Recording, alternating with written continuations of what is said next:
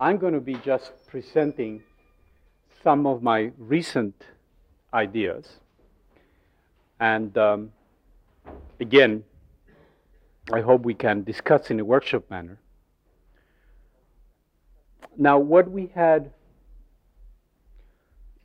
originally intended to do with Vattimo at a sort of a two voice way uh, is to uh, explore what I would call, and he wouldn't call, the what I like to call the mind mind problem. Um, basically, just to get us off the ground, my position at this point is that the so called, the traditional mind body problem is essentially uh, solved. There is no fundamentally any um, big issue uh, with respect to how can cognitive properties arise from a sufficiently rich uh, material environment. That's open to challenge, of course. But that's one uh, thesis that I would like to advance, namely that the last, I would say, 20 years, uh, particularly the last 10, 15 years, uh, have given enough insight uh, into the nature of emerging properties, complex systems, self organization, and so on. So that when we say that a brain or a body is capable of producing a cognitive capacity, uh, there's, of course, innumerable things we don't know about, uh, but it seems to be what, in a scientific mood, you can call a research program. It's not something that you can stare and say, now where do we begin?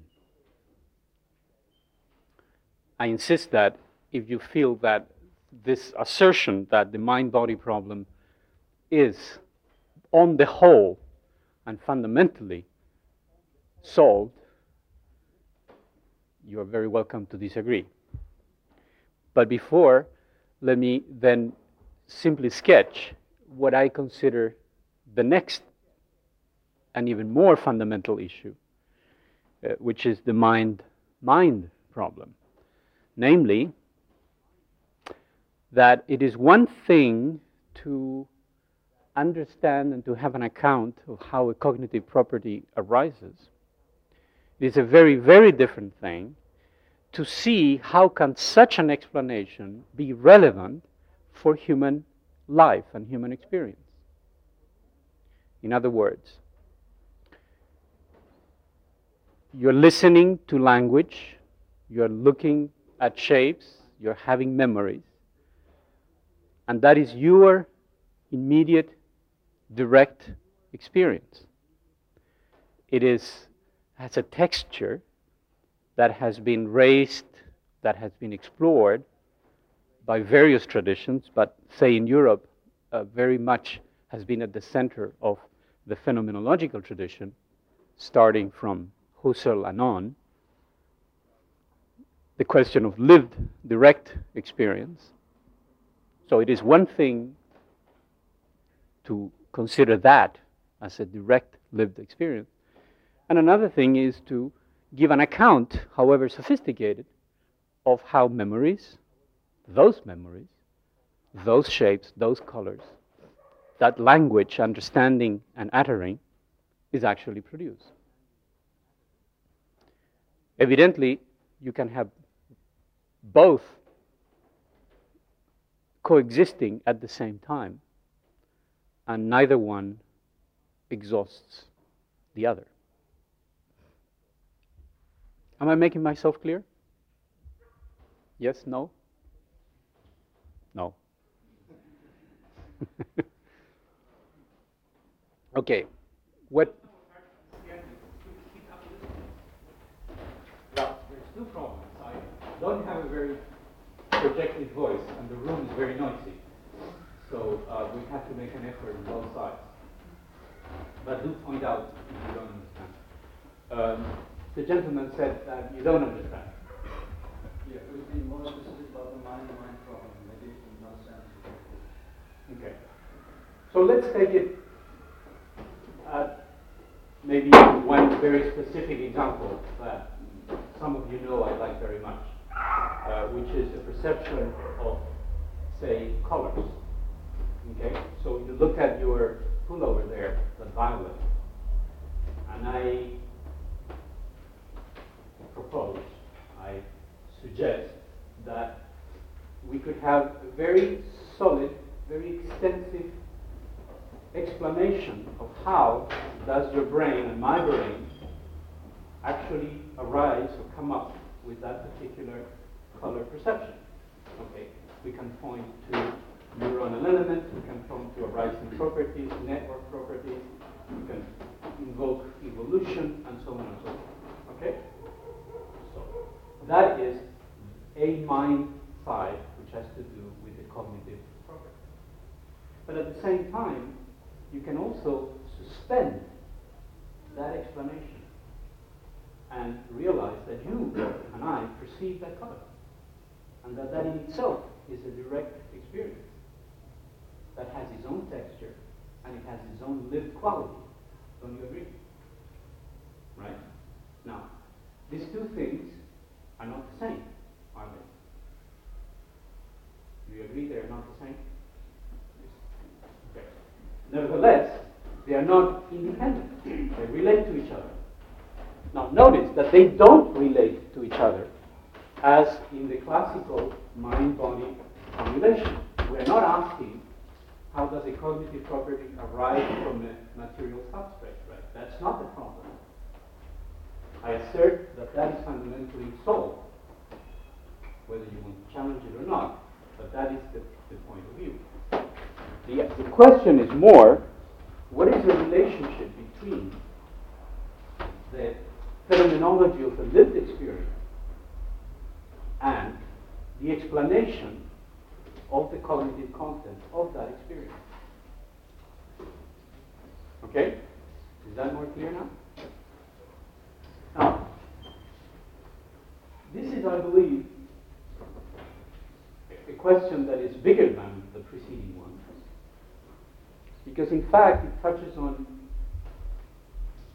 what it is to me one of the most fascinating questions of modern cognitive science, namely, what does or doesn't cognitive science have to say to human experience, not to a highfalutin, complicated theory of mind, but to direct, lived, immediate, ordinary, day to day, simple minded human experience.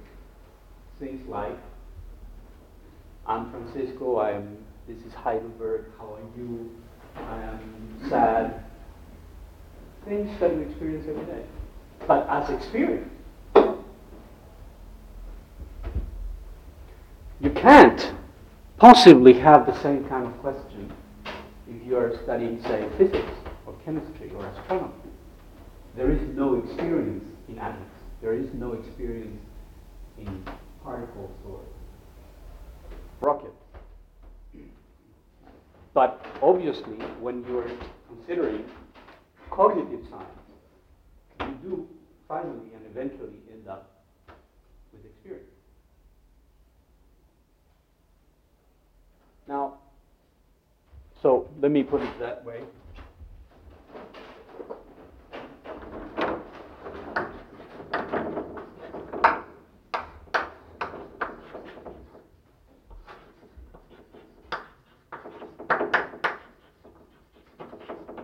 So by the mind-mind problem, I obviously mean now the cognitive mind, and let me call this the phenomenological mind. Perhaps not the best name, you could call it ordinary mind, you could call it lived experience synonymous for me at this point.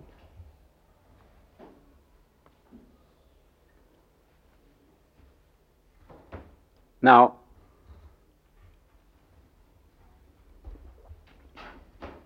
by and large, by and large, cognitive science has more or less addressed this issue, but not at all this one. If you try to inquiry, for example, take any, even the most sophisticated theoreticians or people who do experimental work in cognitive science, and you try to raise the issue well, how does all of this, which is all fine and good, have to do with human experience? Uh, basically, uh, you get no answer and no interest. There's a few exceptions to show that indeed the situation is beginning to change a little bit. Uh, one most interesting to me, at least, uh, is a recent book by an American called Jackendoff, who wrote a book a couple of years ago entitled Consciousness and the Computational Mind. Consciousness and the Computational Mind. In which he basically raises the mind mind problem, and he says for him, the cognitive part of mind equals computational mind.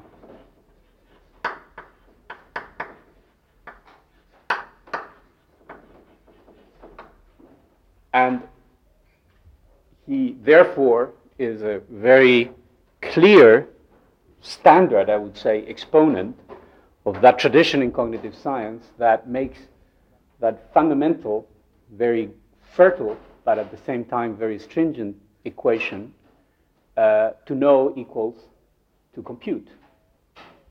To know equals to do some kind of information processing on symbols.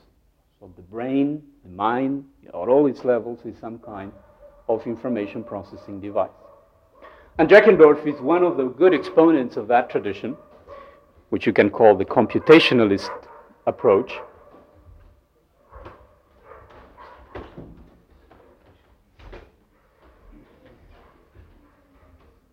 Uh, and he asks himself the question well, this is all great, and he, one of the few people who has the interest to raise the issue further and say, well, what about me? what do these theories of computation have to do with just me, ordinary me? And uh, it is the book is remarkably interesting in, in saying, if you go through the book uh, in detail, his basic approach is to say, well, uh, it must be. He actually has a little diagram in the book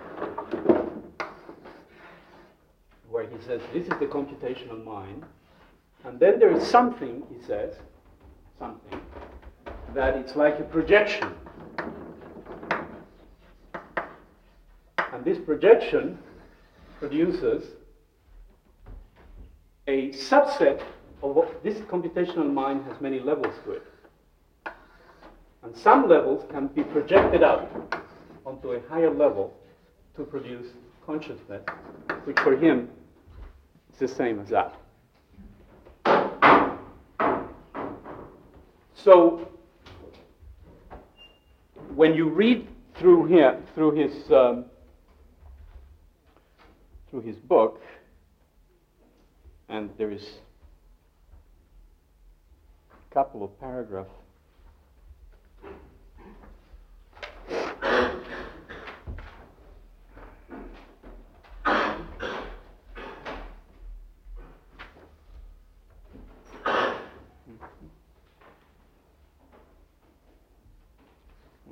One problem with being late to where you're coming is that your marks are all off the place.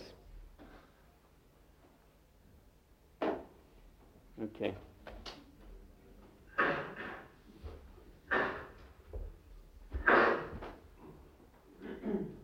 He says, I propose to consider conscious awareness as an externalization or projection, projection of some subset of elements of the computational mind. So the computational mind is what we can do a theory about. And then consciousness arises as some kind of a projection. And he says, what we need to understand is how that this projection arise, obviously. But then the question is, how do you go about that?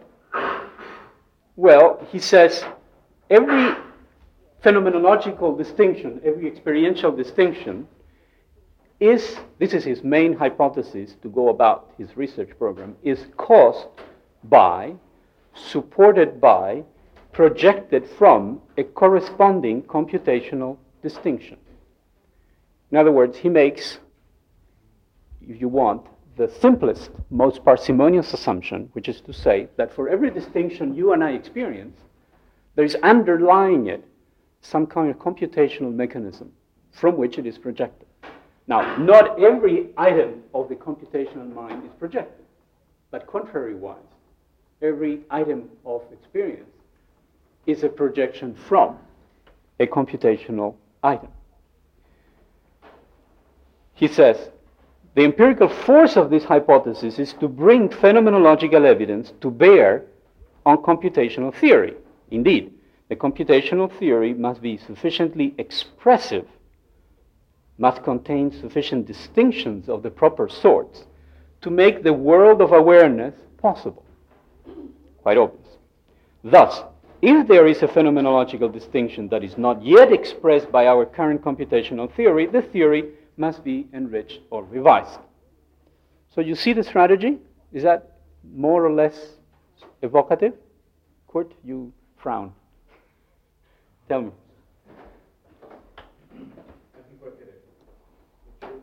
Now, this is Jackendoff speaking, uh, it's not me. I'm just giving you, trying to give you, the point of introducing Jackendoff is to give you, if you want, the state of affairs of the, this kind of reflection in modern, uh, contemporary cognitive science. Okay? So, what is it that you don't get?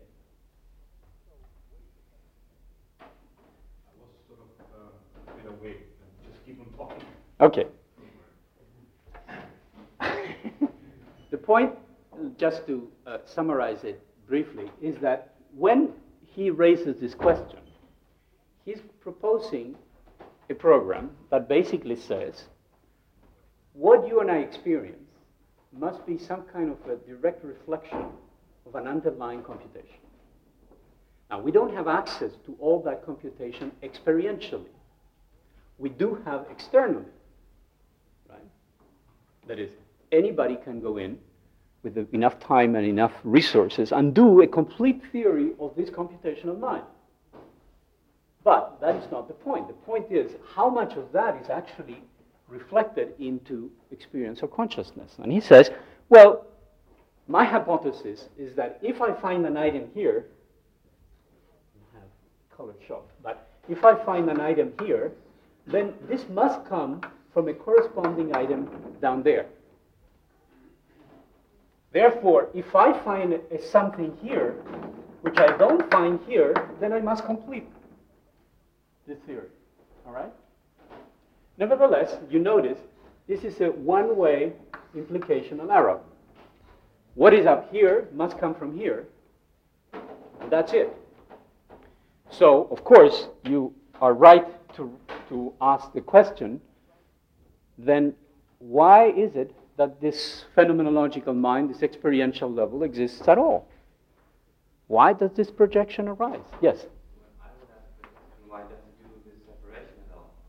Because why does it uh, not just put one more floor on his computational mind and say that's the highest floor, mm-hmm. and there are uh, the fewest people there, you know, and that's all.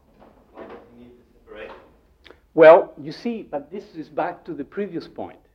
I thought we had agreed that there is a distinction to be made between a description, theory, account of a certain cognitive mind and the experience of it.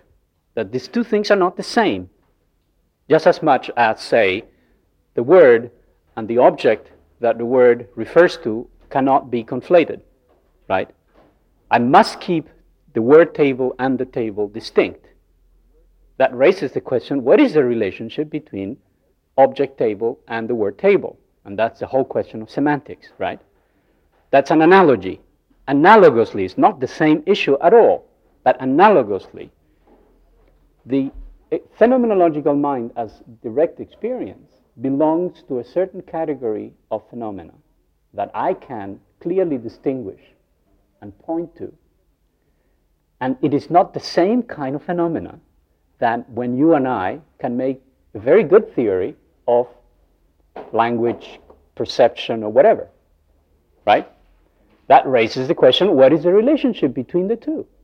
So it is not enough simply to add to your computational mind layer, another layer, because that doesn't account how these two things actually relate to each other. Much as you couldn't simply add objects onto words and say that's my semantics. Just add another layer to semantics and you get objects. It doesn't work. What does the word projection say? Aha. But of course, this is of course a problem. That when you try and he tries to pinpoint what it means, he ends up, and this is the fascinating thing about the book, that's why I bring it in here, because it's exemplary.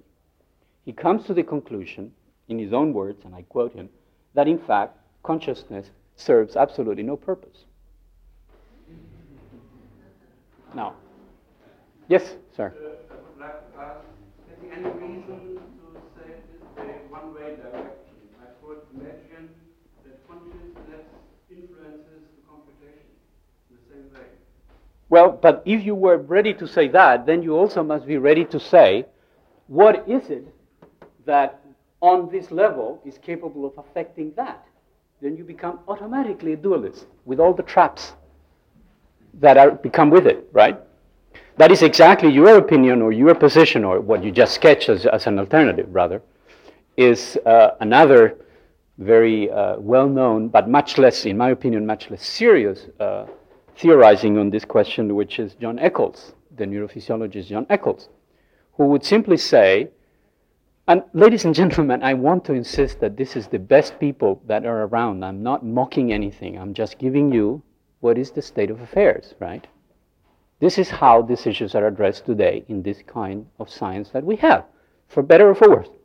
well, for Eccles, there is a specific part of the frontal lobe where this mind, this phenomenological mind or experience, actually has a causal influence on the brain. That is what he would call the computational mind in his own terms.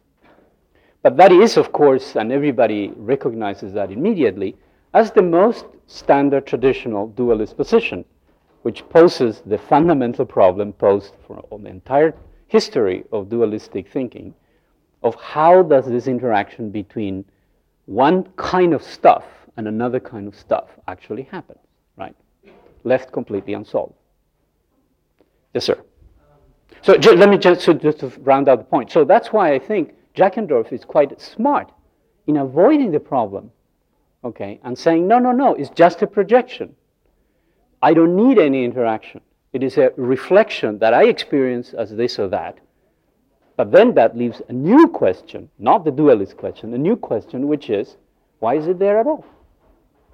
Yes?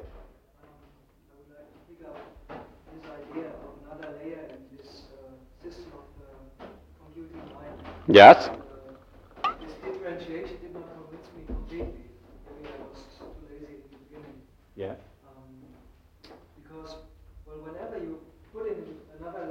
Mhm. example, if you have nerve cells in the eye or somewhere else, Yes? and if you have some connectionist machine, Mm-hmm. adds the quality of certain neurons. You get another quality, for example, shape and other things. Yes. Well, why not just argue? We can go on adding shapes of shapes and we get something like a figure. And we go on and I understand. to a kind of connection between shape and an activity.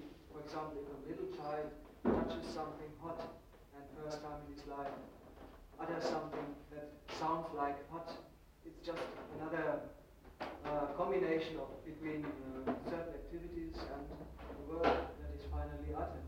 Why not go on and say, well, we have connections between words, then we must come to to something like consciousness. But this does not uh, finally end up in a dualistic model. It does not necessarily. But I beg you, I beg you to bear with me that we're addressing here a question that I un- understand what you're saying, and that has been the strategy of cognitive science all along. I keep adding things until we somehow, mind or consciousness actually plops out. Okay? Okay. Fair enough. However, I perhaps we went a little too quickly. That begs a fundamental question which has been raised by many traditions in the past, and most specifically by phenomenologists, which is to say, when you actually, when you don't just go and say that that's possible, but you actually go back and examine the phenomena as they are, that is, you observe what is your experience like, okay? Then you discover with some kind of immediate compelling force that your lived experience is not a result of any reasoning, it's in fact previous or the background for that reasoning. You're theorizing is some kind of reasoning or linguistic behavior and so forth and so on. But previous to that, sub- subtending it, supporting it, is that quality of lived immediate world, which you didn't make, you just found yourself doing it. Now, if you want to argue that point, we could argue it, but then it is the entire, we're shifting gears and saying, does the entire edifice of phenomenology simply miss the point? I say not at all.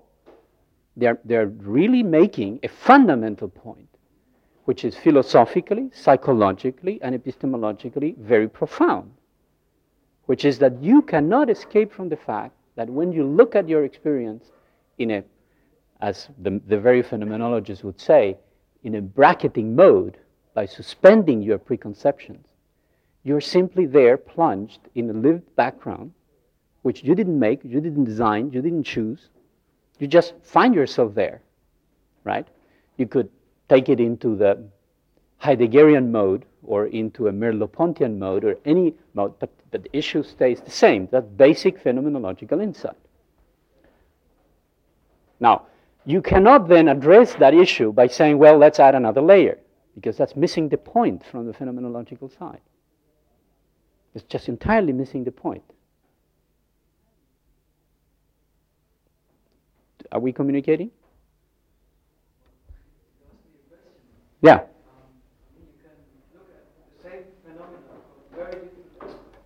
Mm-hmm. One is trying to explain how this comes into my mind. Mm-hmm. This expression of uh, violet pullover.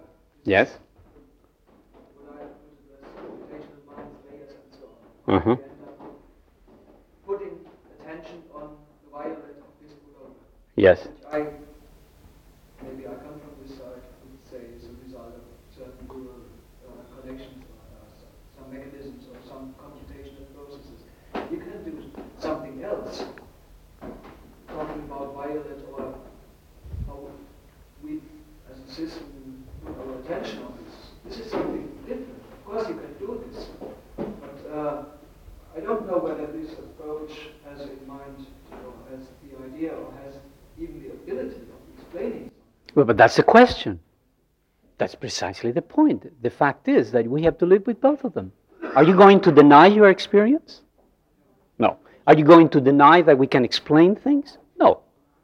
The question is, how do we relate those two? That's exactly the point. That's what I meant by the mind mind problem. That's exactly the point. But the solution doesn't consist by saying, oh, this will simply give you me that by another layer. Because there are, as you just pointed out, they're very different domains. They're very different domains that they cannot simply be superposed one onto the other.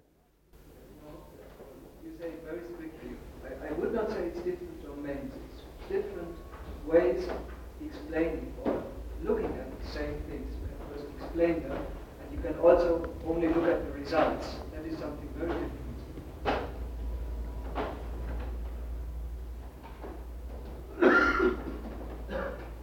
Well, I suppose that now we could really, we should really get into the question of what do we mean by different domains and what distinctions are.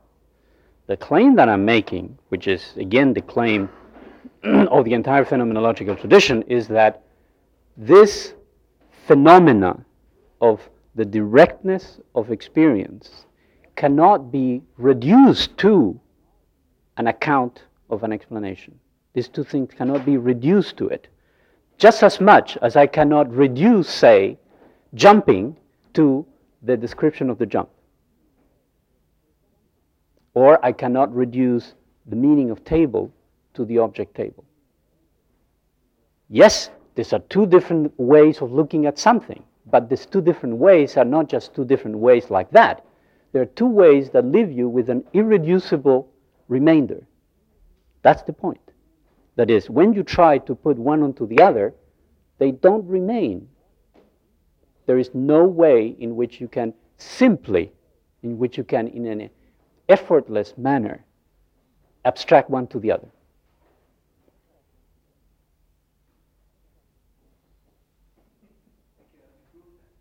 What? Well, I, I have to prove it, and I don't have to prove it. I have to prove it because the point is, of course, whether this makes any sense at all. I don't have to prove it here because, in fact, I'm calling on a tradition. Just as much I don't have to prove to you that there is such thing as emergent properties and computational processes. You, you could say, say to me, well, you have to prove that that makes sense. You will be right. But I can then point to you to a whole corpus and a literature. I'm doing the same thing now.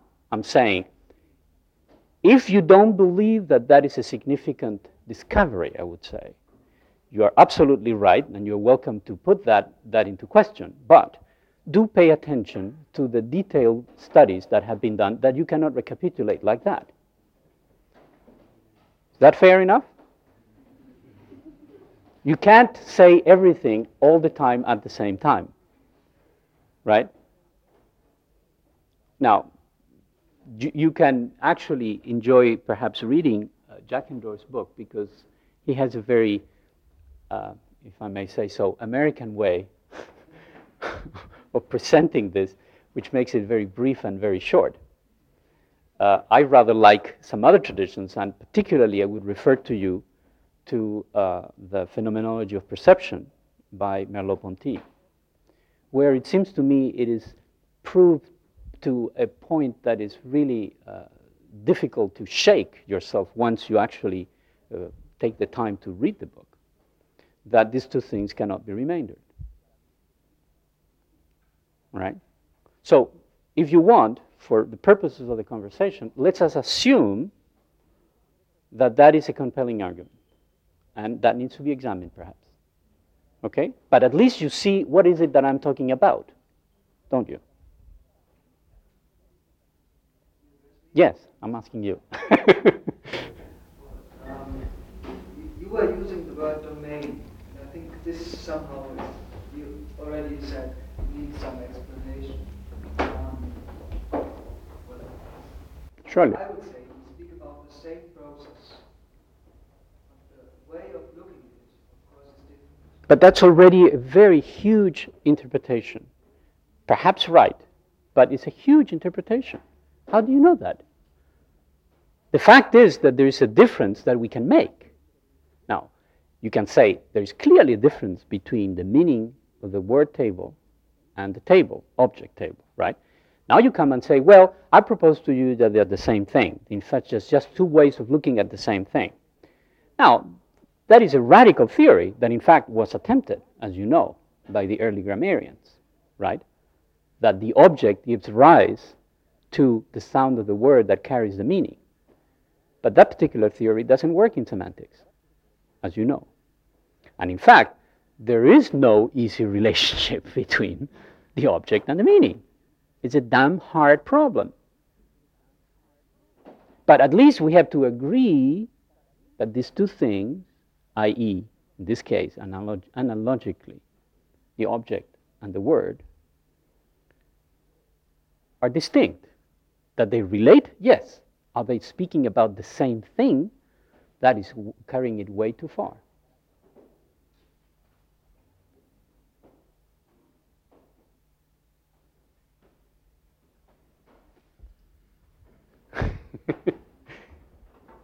you wanted to say something?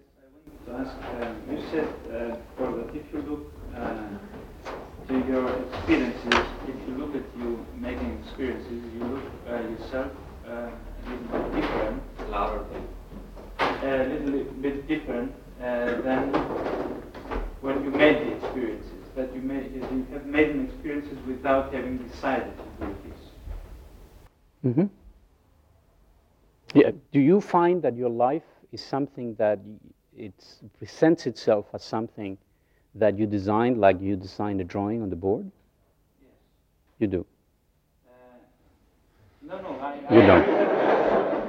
I mean, I, am open to suggestions here.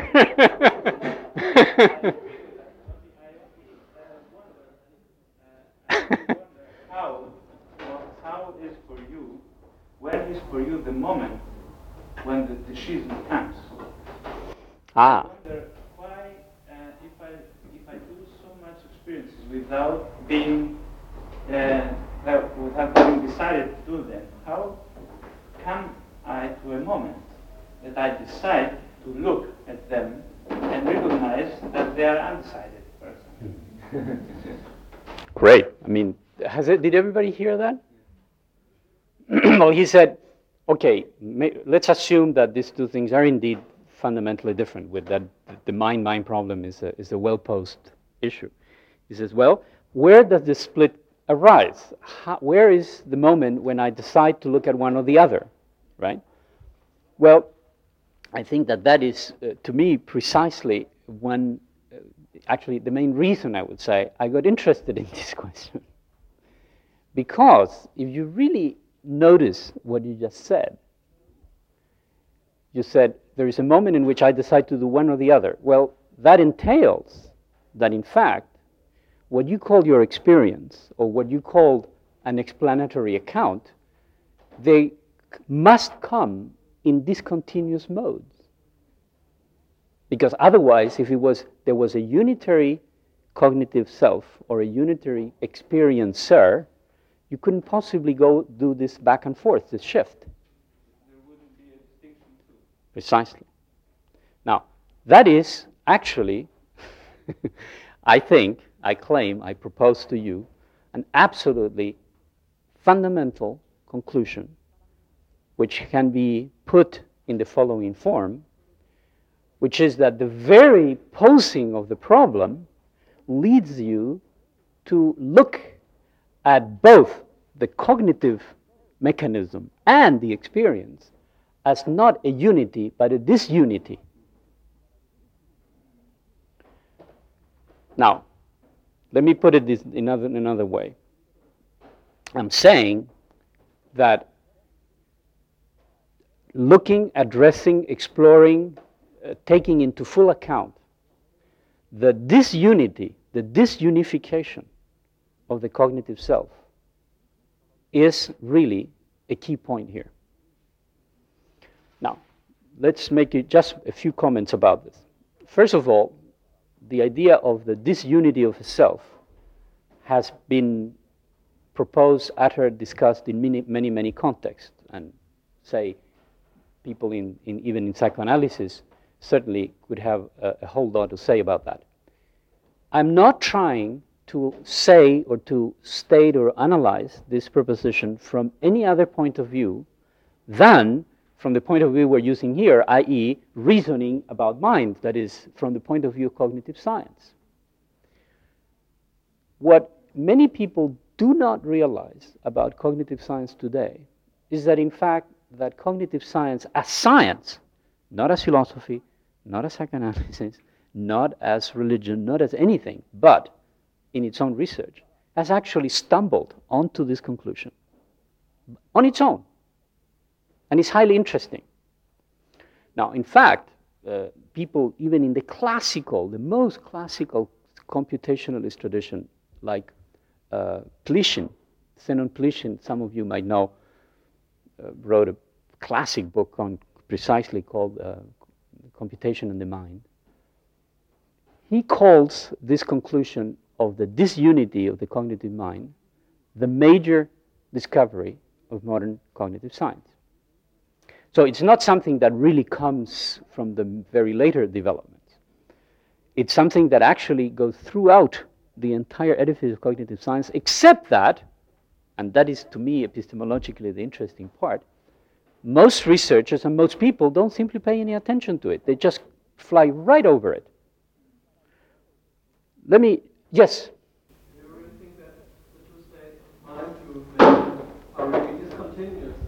Um, what I want to make is um, there's been some theory by Rick Ford and Hefferline and other people of Gestalt therapy and Gestalt psychology that try to explain the dynamics between the different states of mind. What do you think of that? Let me repeat what I said that I do not pretend to either ignore or deny that this issue, the disunity of the cognitive self or the experiential self, has been raised by other traditions. And I implicitly or explicitly talked about uh, therapeutic traditions such as psychoanalysis, including people like Fritz Perls and Gestalt psychology. I'm not saying that. I'm saying, nevertheless, there is a difference when such an idea arises right in the middle of a scientific research program, which is different. You can say um, philosophers since the Greeks had an idea of indeterminacy. It's a very different story when Heisenberg and others in quantum mechanics come to the conclusion that there is this kind of indeterminacy. It's not the same thing. Why? Because science has its own language, has its own importance, it has its own role in our culture. You can't just simply say, oh, but that was already said by X. Okay? No, no. If you disagree, let's discuss about this because there is no such thing as the same thing if you are talking about widely different traditions. At, at the very least, it, the question becomes how do these two things relate to each other? Is it purely metaphorical or are they fundamentally different? It's a, it's a whole open question. The fact that they use the same word doesn't mean anything. Talking about Fritz Perls? No, then we have, we, have, we have read different books. He has no explanation whatsoever. He has a very skillful set of therapeutic tools. His aim is therapy, is to do some kind of psychological transformation of people. He has no attempt for a theory or an explanation. I think of the book written about 1950 or so, or 49, there was a name German Gestalttherapie, also has. Gestalttherapie written with Hefferline in the third person. With whom? The, the third person, I don't know. Oh, it's alright. Well, And Perls himself was perhaps not so uh, fond about, about theory, he was more practi- uh, practical uh, therapist. But together they have written um, something I think it's quite has interesting um, theoretical conception of the whole uh, dynamics that go on when you do this stuff here. I can accept that, but what is it related to cognitive science? Where is the account, for example, of neural networks and emergent properties of computational processes? There's completely. You see what I'm saying? That you cannot mix everything with everything. if you talk about, again, to take the analogy of indeterminacy, you know, I can give you quotes from the Bhagavad Gita where they talk about indeterminacy in atoms. When you say, well, isn't that the same thing as the quantum mechanical principle? Say radically no. Quantum mechanics has very specific accounts. It has very neat, nice theories and equations that'll lead you to very concrete experimental predictions. None of that belongs to the tradition of the Bhagavad Gita. I say the same thing. Therapeutic psychology has absolutely no explanatory power in as much as it is absolutely incapable of actually explaining or reconstructing a cognitive process. For that, you need the actual computational theories. You need theories of how to connect this network with that network so that actually something happens. I mean, that's the reason why uh, Fritz Perl is not part of the current in cognitive science because there is no explanatory account. There are some neat, insightful descriptions, that's fine, nothing against it, but let's really keep things distinct. Now, this is, of course, if we are going to mix everything with everything, then we might as well go home because everything has been said. yeah?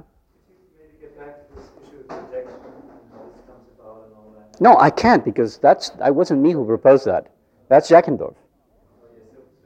No, that's Jackendoff, and I gave it to you so that so that you no no no. But we are we are on that track. You see, I gave you that so that you realize that that is the kind of the best literature that addresses this issue.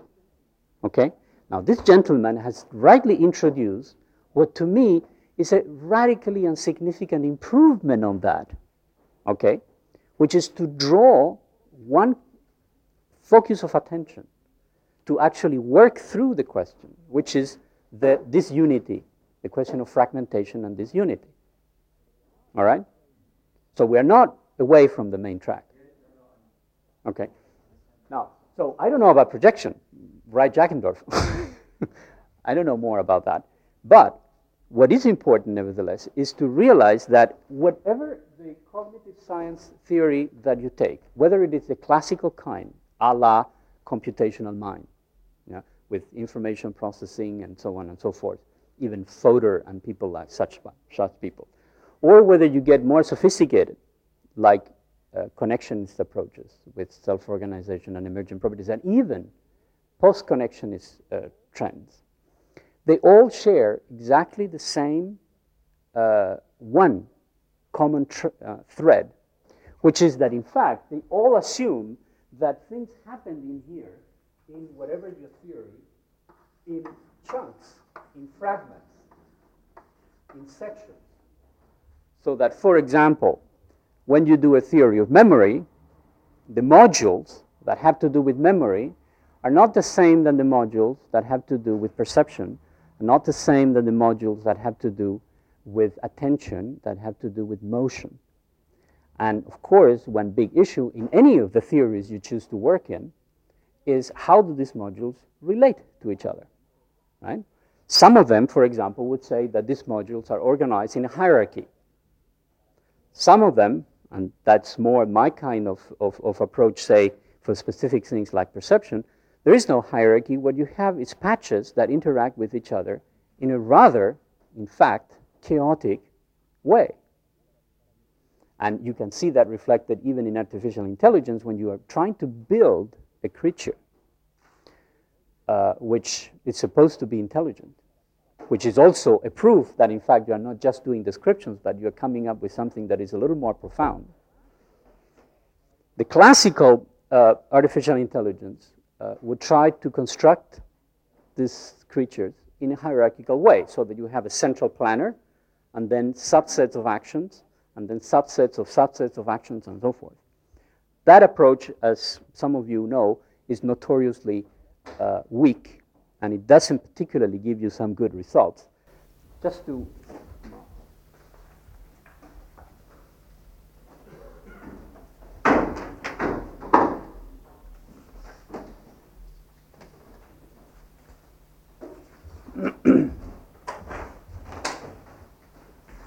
um, make things a little less abstract. That, for example,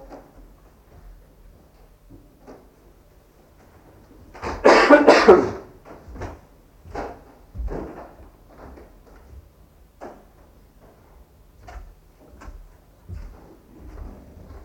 everybody see something there?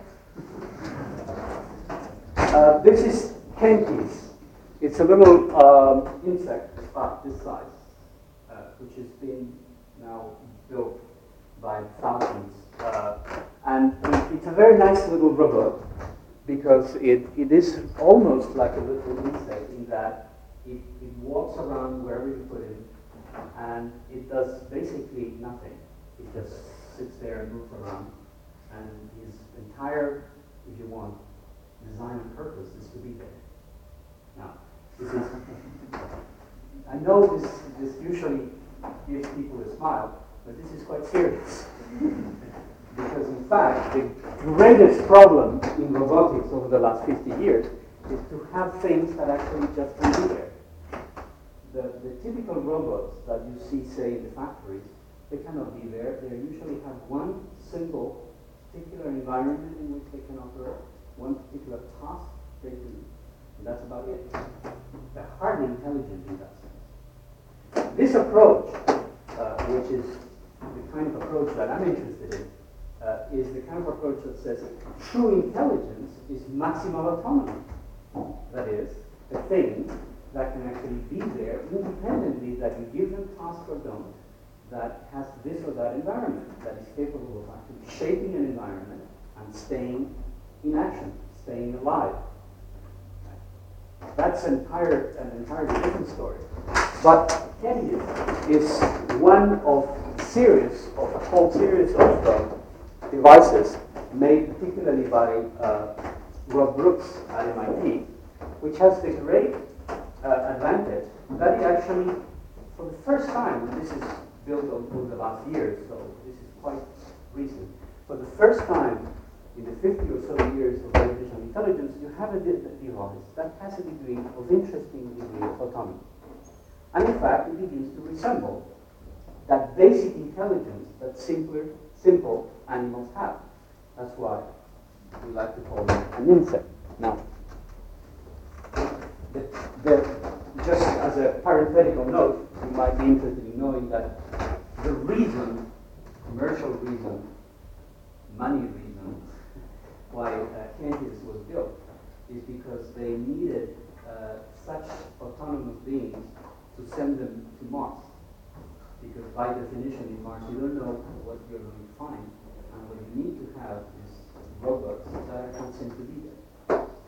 And then once they are there, you can tune them into some kind of procedure, into some kind of So this is quite concrete and quite commercial. Uh, when there is now a miniature of that measures about four millimeters, and they're going to be soon, I guess, in a couple, couple of years, commercialized, so that you can let them loose at home. And they can learn to do simple tasks like gathering dust from your television. Well, enough of science fiction. Why do I mention these little fellows? Because, of course, then you ask, how were they constructed so that, in fact, this quality of autonomy, of actually just being there, uh, comes up? Well, the answer is that the idea of fragmentation was actually taken seriously and not built, therefore, in any kind of hierarchy, in any kind of central goal or central processing unit. In fact, the explicit attempt was to fragment various kinds of self, if you want, that would interact in a rather chaotic manner. And this is, for example, I'm not going to go into the details, but this is a, a simplified um, schema of English where what you have here is what Brooks likes to call layers. And each layer is like a complete perception action cycle. It's like, if you want, a mode of self, a mode of being. For example, exploring, wandering, avoiding. Each one of these is a complete action, a complete set of actions. Right? It is not a sensory to motor uh, processing. It is a complete loop that in itself exists as a possible domain of activity. Now, the way to build a machine is to put several layers one next to the other so that at each time the, this little device, this little robot is complete. There is no such thing as one of these devices that is incomplete. It might have more or less possible cells, but each one of them is complete. Naturally, what they can do changes. And in the case of Henry's, for example, you have three layers there. The question becomes, how do you actually join these layers? Now, this is the interesting part. Well, you will be perhaps interested to know that empirically speaking, the best way of joining these different modes of self is by what is technically known as a chaotic dynamic. That is to say, each one at every moment when the Genghis is sitting there in the floor and you come and go, move. Right? Now, there is some sonars in the head, mini sonars, and, and vibratory antenna that make it possible for it to couple to that interaction. You move, and then something happens in, a, perfectly straightforward uh, structural mode. Question is then what happens? Classically, you would think that you take this sensory input, then do some kind of treatment and produce some kind of action according to the central plan. Not intended. What happens is that that perturbation actually generates, triggers every single module present in the device tries to convince the other that he, module, has the best way of doing things. and in fact, you, what you see is that the best way to, to have this device working is to have a very rather complex dynamics vying between these possible modes until one predominates. And that happens rather quickly. So in fact, what you see is that Genghis, for example, would run away, or splash, or walk, or would do something or other, maybe nothing. It is unpredictable, but it has a great advantage that never mind what happens, it would have a way of handling it differently at different times, depending on construction and so forth, a little bit like we see in living creatures. Right? Now, to me, the morale of the story, which is a perfectly uh, straightforward engineering problem, it's a profoundly epistemological one as well. Because, like in the brain, this is not unlike what we can see in the brain. What you see here is that, in fact, when you try to build a device where the cognitive self is central, unified entity, this is not good design. Best design is this fragmented self that arises at every single moment of cognitive action as something and then something and then something. And naturally, that entails that Genghis has some kind of a natural time unit, natural time parsing. Right? There is no instantaneous action. You understand what I'm saying? It takes a little while for this little society of agents to decide between themselves who is going to be the dominant. It takes a little while. Now, a little while in the case of these devices can be put very quickly, maybe 10, 15 milliseconds, it doesn't matter. It takes a little while. Right? Now, the evidence, there is all kinds of evidence that in the brain, we have exactly the same sort of uh, situation. That is, we have these kinds of distributed modules, and the interactions between them is of the same kind, very fluid, uh, uh, vying for what is best at each moment. And typically in humans, it takes about 100, between 80 to 150 milliseconds. Which is to say that from the point of view of computational mind, and this is again, you know, details we could go into if you're interested, it's quite interesting, um, the chance of existence lasts about 100 to 150 milliseconds, about 10 so that if you actually measure and observe this phenomenon, you will see that whatever it is that we call the cognitive agent is not a continuous stream. It's in fact something that goes whoop, whoop, whoop, and it takes about that. And so the second sometimes a little longer. Now, I want to ask you the question then. If this is so, uh, is that your experience? I would actually say that there's probably a much greater harmony in this region than in most of our experience. Why do you say that? Well, just because I figured that you know, we have much more set ways of relating to reality than probably this creature. It's very arguable. Very arguable because the more layers you have, and we have oodles and oodles of these layers, uh, the more, the less predictable the situation is. Uh, there are certain things that tend to be very recurrent, but in fact, that's not quite the case. In fact, the behavior that these animals, these animals, these robots exhibit are very insect like. So they tend to be rather rigid, in fact. They have a certain degree of autonomy, but they're rather uh, wired in their behavior. But that's, the, the, I really want to come back to the point. If the sketch that I've made about this role, the importance of the disunity of this cognitive self, and I really wanted to make it not just a nice little idea, but in fact such a fundamental point that it is what it allows people to actually build truly intelligent devices. We're not just talking about a, a, sort of a peripheral issue here. We're talking about a core notion, okay? Which, again, if you want, we can discuss a little further. But for the time being, then let me go back to the question what about you? Yes, sir.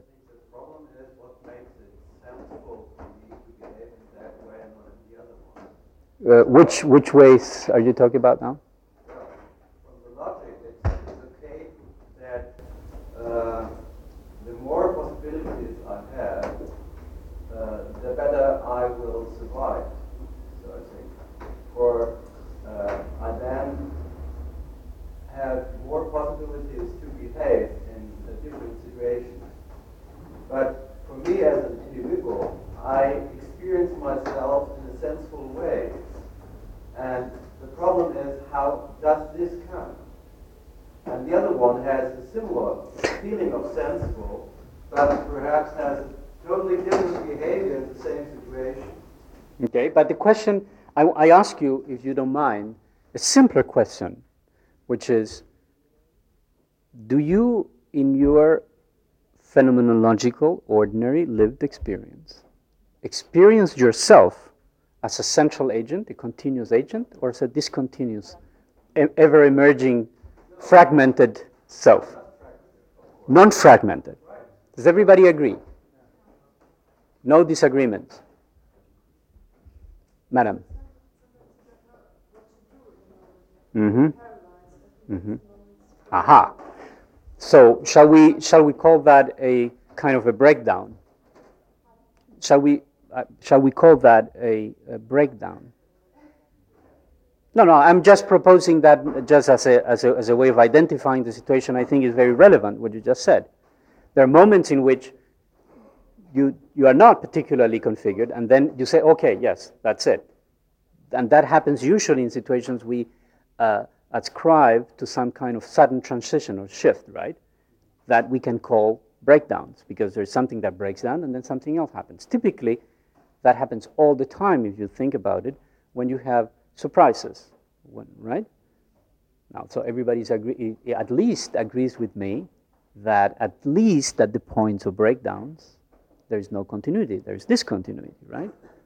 So the, the statement that we do experience ourselves as continuous is at least on that level false. Agreed? There was somebody else who wanted to say something here. Yes? Uh, Just a, a possible answer to your question. I think uh, this uh, animal Genghis, it's, anyhow, it's, it's an approximation to some phenomena which we all share, happen in our brains as well. Of course, we are distributed modules, and I would say one of the most basic functions of our brain is to suppress great, great variety of actions we do, we do not do, and mm-hmm. just to select, select some of them. Mm-hmm. And uh, of course, one could assume easily that uh, kind of computation that is done inside here, which is at least I would suppose related to the experience of this animal or whatever you call it, mm-hmm. um, is something very similar of what we do. We also can activate very different action tendencies, and we will always come out to one. And if yeah, but let me, let me nevertheless, I, I, your, your, comment is, is well taken, but may I, may I come back to my question?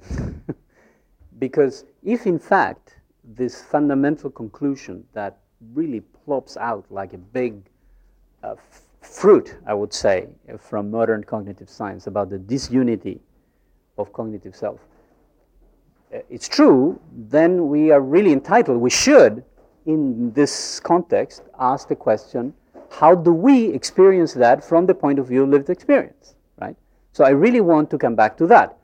Now, the first reaction was no, no, no, no, we are continuous.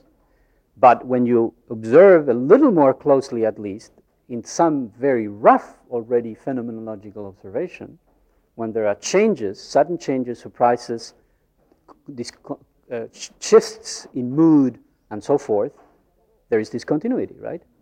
Now, is that all, sir? I'm not sure if that's answering your question, I'm thinking about my experience, you know, experience, Mm-hmm. I have to keep shifting between experiencing it and thinking about it. Aha. At the same time. Very interesting. Right, don't we? Isn't that obvious once you, once you observe it? So, what does that tell you about continuity, continuity or discontinuity then? Well, it does tell me that there must be, that sense, of this continuity that you can't have two thoughts at the same time. Mm-hmm. You shift it. Right. Now, y- yes, sorry. I'm not quite sure if you mean one thing chanting over the other. Like, as I my experience of, of being an experiencer, of experiencing being, of being alive, is continuous. Mhm. But um, I know my experience moves, just as you say. Mm, well, what is the difference between the two? I don't know that. It's just Ah. if, if, if, if I focus my attention on something, it won't stay there all the time. Mhm. something else after a while. Mhm. But that won't mean that, that, that, that I experience sort of 100 millisecond packets. It's, the, the overall experience is, is that it's continuous. I, I don't die. Is that, a, is that an assertion or a question? I, I'm trying to get it clear in my mind. Uh-huh. Well, at this point, I'm just asking you. I mean, you're all there, aren't you? you're all absolute, complete, total experts on yourself, right? Uh, so the question of whether you are continuous or discontinuous and how and when should be an answerable question, shouldn't it? Nevertheless, it seems that you speak with a bit of hesitancy. You say, well, maybe yes, but there is a distinction. We, we don't seem to be very clear on it. Isn't that surprising? Maybe that has to do with that. Uh, everybody feels that you want to hear the discontinuous uh, stuff, and everybody else has the feeling that he is continuous. Uh huh. All right, so. One is reluctant to admit to be that simply No, no. But notice what you're saying, independently of what I want or don't want, what we have is a scientific corpus of ideas that seems to point to discontinuity. And then when we ask ourselves the question about discontinuity, we either feel that it's more or less continuous or we don't know quite what to say. Is that fair? Now, I think, I propose, I suggest that this is nevertheless a fascinating situation, right? It is as if physics was telling you that the space is flat, and then you, you experience it as three dimensional, but physics insists with nice equations telling you that indeed it is flat. Damn it. and you say, no, damn it, right? Okay, that's precisely my point. It's precisely my point. Yes, sir. I think uh, it is connected with the perspectiveness of time you, you take to the process. if you have more time, you have a, a different feeling of identity if you have a small time. And if you put the time very small, then you get more and more discontinuity. discontinuity. Wait a moment, not so quickly. When you talk about larger time, who is talking? Okay, who is talking about that perspectiveness of time? You are talking about it, yes, and therefore it happens in the micro scale of the description now about longer time. The description of longer time doesn't take long. It's about longer time, but it doesn't have to take long right? So the phenomenon is the same. In other words, basically, if you watch what happens every time you have a thought or you, we have a conversation now or a perception, is that it has some kind of immediacy. And even if it is about the future, it is now. Right? It's not to deny that we talk about the future. Okay, the past or the future, longer time. Okay? I'm not denying, of course, that we do have such descriptions such, and such thoughts. But we organize the differences in different perceptions then. And therefore this gives a feeling of uh, unique. I challenge you to actually watch when you have a description of past and future, how does it actually appear in your experience? And I, my bet, out of just you know sheer phenomenology, is that it actually doesn't take any longer than to talk about or consider or to examine anything else. In other words, what I'm trying to say, ladies and gentlemen, trying to bring into this conversation is this, to me, total and utter surprise that we have little and almost no detailed, clear, um, subtle phenomenology about the way this self arises, organizes, and disappears. We just don't have it. We think we do. It is very cursory. How many times have you actually sat down to do nothing but simply watch, much as, I don't know, zoologists spend hours, days watching monkeys, you know, or, or ducks, or, you know, molecular biology spend hours and days watching cells and DNAs under microscopes. What's wrong with sitting down and just simply not doing anything, not thinking anything, not presupposing anything, simply watch the way in which your experience arises. How many of you, just out of my curiosity, how many of you have done that in a disciplined, systematic way for more than, say, let's say for at least a total of some 30 hours? I say in a disciplined, systematic way. Okay, four out of five out of 50 people, maybe. Now, I think that that is completely representative of the state of affairs of the situation we're addressing. In other words, that how can we actually talk about the phenomenological mind if, in fact, we have no idea what that phenomenology is all about? In other words, when there is absolutely no trained, disciplined, method based examination of the way this actually happens. How can we say that this discontinuity is or isn't the case if we haven't even watched? Isn't that interesting? Yes, sir. Is it possible to watch yourself uh, having an experience? At the same moment you watch yourself, you have a different experience. You have the experience watching yourself. So it is, it is not possible. Uh, I tried to watch myself, but it, it doesn't give you anything. You can't do it. It's a totally different process. that it is not an obvious thing to do, I agree. That it cannot be done is already a little too quick because, as, as far as I can say, or as far as I can see, there have been various uh, quite serious attempts to do that in various different traditions. And again, to go near, very near, in, in the phenomenological tradition, that was done in a much more systematic way. And remember that Husserl, his entire method was based on the bracketing, on the epoche, which consisted precisely of bracketing preconceptions and bracketing ideas out of what experience is and actually examining it as it is.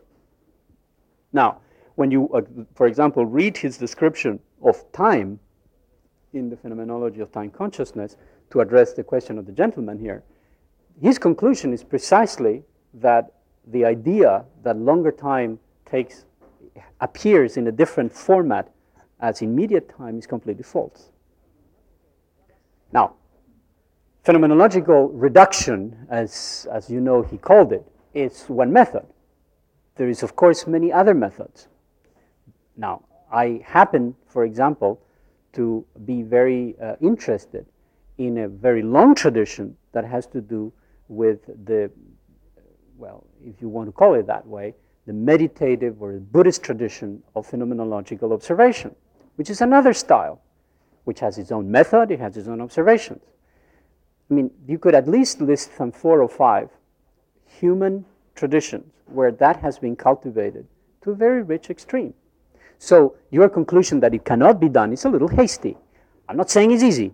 Uh, it requires engagement, it requires training, it requires effort, like anything else. I mean, you just don't go and watch monkeys. I mean, you need training, you need effort, you need engagement.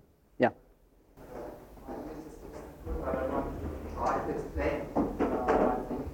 Uh huh. I'm not a psychologist, I'm a physicist. Mm-hmm. Uh, and in physics, uh, we have the same problem with experience. Mm-hmm. That was, uh, that people have, uh, in uh, quantum mechanics, people try to understand the process of measuring. Of measuring. Uh huh. Uh, the quantum mechanics itself is a beautiful mathematical, mathematical theory, but in the end, nobody really understands what's happening when, when something is measured. Mhm. It's a problem of the collapse of the uh, wave function or the, all these things. And in one of the greatest uh, physicists, uh, von Neumann, tried trying to solve this problem. And I think he got nowhere. Uh, there was a paradox in the end. It was a paradox of, of experience. And he always wanted to, to know where is the point where somebody is, a man is measuring something. Mm-hmm. And is it the, uh, the, appara- uh, the, appara- uh, the, the measurement uh, apparatus or uh, measure equipment, Mhm. or is it the person who watches uh, the, this, this equipment? And is it the eyes, or is it the brain behind the eyes, or where is it? And I think it's a problem of science itself and the method of science. Because science always No, but wait a moment. But wait a second. So, but you're going already too far because you're already situating the whole problem as if it was a scientific problem. But i- i- we, we're saying, we're trying to pose is the question of whether to actually have an, a, a first hand knowledge of your direct experience, how can it be done? You're assuming that that is a scientific problem. Maybe it's not. Maybe you are going to do it in a way that is completely different from the way we do science. That's okay. But then I was just wanted to stop you, if I may, if I, if I may, because you were making an assumption which maybe we're forced to make it eventually, but it's not clear. I only wanted to think about that perhaps it's not possible to make a scientific theory that, that shows you how experience is. Because it can explain experience, but it can, can be experience inside. Well, but you see, before we get into those conclusions, shouldn't we just try and explore the question better? You see, because you are making some conclusions, and maybe yes, maybe no, but we, we have something that we can nevertheless explore. That is to say, we have both a scientific tradition and some results from various other traditions about phenomenology of mind that can actually illuminate the issue with evidence, with first hand knowledge, rather than some kind of a priori conclusion. What you're proposing, we cannot, we can, we cannot, maybe yes, maybe no. Let's, let's look at the, at what is the evidence. Right? Yeah. Uh, I wanted to go back to Genghis uh. Yes. It's, uh, it's uh, similar with this exploration uh, question. If we uh, make Genghis more intelligent, can we imagine that uh, we, uh, we come in a stage that we cannot understand if he is still on work or not. Uh, what do you mean still on work? If he decides if he reacts or not to the inputs, we will not be sure if he, is uh, working or if, if he is damaged, if he doesn't react. Yeah, so, so is it true with a quiet person? yes, yes, I think uh, when we go further, yeah. he, uh, it's an imagination that Genghis would, would become a person, not more Mhm. a machine. Mm-hmm. But in that moment, we lose the opportunity to explain because we don't have any control over it. Mm, yes, and I think that, well, we are sliding away from the track that, that I was trying to follow, which is the question of momentariness and the self as direct experience. But I basically agree with you that there is a trade off between true intelligence and lack of control. True intelligence is almost by definition beyond control. And if you want control, you won't have true intelligence. If you want true intelligence, you have to give up control. Or, in other words, true intelligence is autonomy. And there is no other way. And that, that poses, if you want, all kinds of ethical problems that, as you say, if Genghis eventually becomes more human like, they will be autonomous creatures. I see absolutely no a priori problem with having autonomous human like creatures actually moving around. But they will be completely autonomous. But if control is uh, equal to explanation, then it's a question of uh, existential question for the sciences. It is an ethical question, yes. But it is not a contradiction with explanation. Because if the theory says that true intelligence is autonomy, then you have to build autonomy to have true intelligence. And when you build true autonomy and it is intelligent, you have actually proven your theory. Yeah. No, because you, it's, a, it's a proof by construction. If you construct something according to your theory and it has the qualities that you hope for it to have, then it's a proof. Now, it happens that those qualities are beyond your control, but that's, that's an ethical problem. It's not an explanatory problem. Can I come back to uh, momentariness and the self? Oh, yes. I really want to have you respond to me, to my question. How come that we tend to have this kind of feeling of continuity and central self, although everything from the science side is telling us that it ain't the case. Even electrical measurements point, or even today, some very interesting results point to even direct measurements of the momentariness, how you arise and, and dissolve every 200 and 300 milliseconds. So, how do these two things go together? What do you think? Which one is wrong, basically? or is that the right way of putting it? Is science irrelevant then to speak to anything about the way we experience ourselves? Or is it that our experience is so completely diluted or unexamined that we don't see the discontinuity? Or what? What do you think? Uh, have these two gentlemen? Yes. Maybe our consciousness is just slow, and so when the moment is over, it doesn't fade so fast. And we can, it's like having a capacitor. Okay, nice metaphor. Potentially. Nice metaphor. Uh huh. Yes. Thinking the same lines that when we watch a movie, we know these are individual pictures. we feel it's Okay, but who? Who is watching that? By definition, the who who is watching should have the same kind of mechanism, right? Yeah. So how can there be a who which is continuous when in fact we have made the hypothesis that all of those cognitive processes that arise must be discontinuous by nature? So the, the, the movie metaphor doesn't quite work, does it? Uh, if I may draw, that is precisely here. In, um, in, the, um, in the, the critique of uh, pure reason, in the Kantian analysis, that's exactly the approach. if you read carefully what he has to say, Kant will clearly identify the fact that there is a certain momentariness in experience. He was already a pretty good phenomenologist, not in the later Husserlian sense, but clearly he was one who was engaged in a systematic, disciplined analysis of his own experience. And he would say that there is a certain discontinuity of experience, but for him, the only way to account for the other part, which seems to be the continuous, was to posit what he actually called, as you all know, the transcendental ego, right?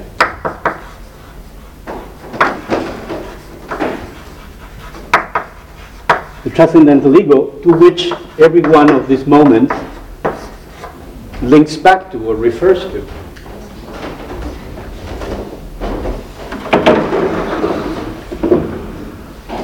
Oops. So there is time flowing in that direction, and so on. So the flow of experience is something that he clearly identifies as having some chunkiness. And we, we should come back to that in a moment. But that chunkiness is actually under an umbrella, which is that transcendental ego.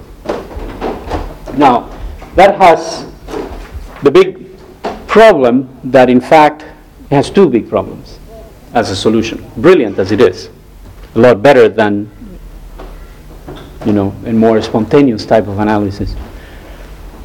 The first problem uh, is something I've already said that if indeed that transcendental ego is there, then how come it can be there although we know that every process that gives rise to some kind of uh, observer, cognitive device, and so on is fragmentary? We still have the contradiction, we've just pushed it up one level. The second argument is something that I wanted to elaborate just a little bit more on. Has to do with reading accounts of various traditions beyond pheno- European phenomenology that have actually uh, ana- analyzed in a very systematic and disciplined way uh, the moment-to-moment experience. And again, I'm, here I'm referring particularly in the Buddhist tradition of meditation, where in fact the conclusion is that if you actually observe, this is the claim, if you actually observe, what you have is a picture which is again like that, the entire agreement with the Kantian, the Kantian uh, schema of momentariness of experience, the account, nevertheless, of how that can be experienced as having some kind of a continuity is a rather interesting one. It is that inside of this moment, you have some kind of a mini description where you say, oh, this is happening as if it was in the past and the present, but in, the past and the future, but in fact it's in the present.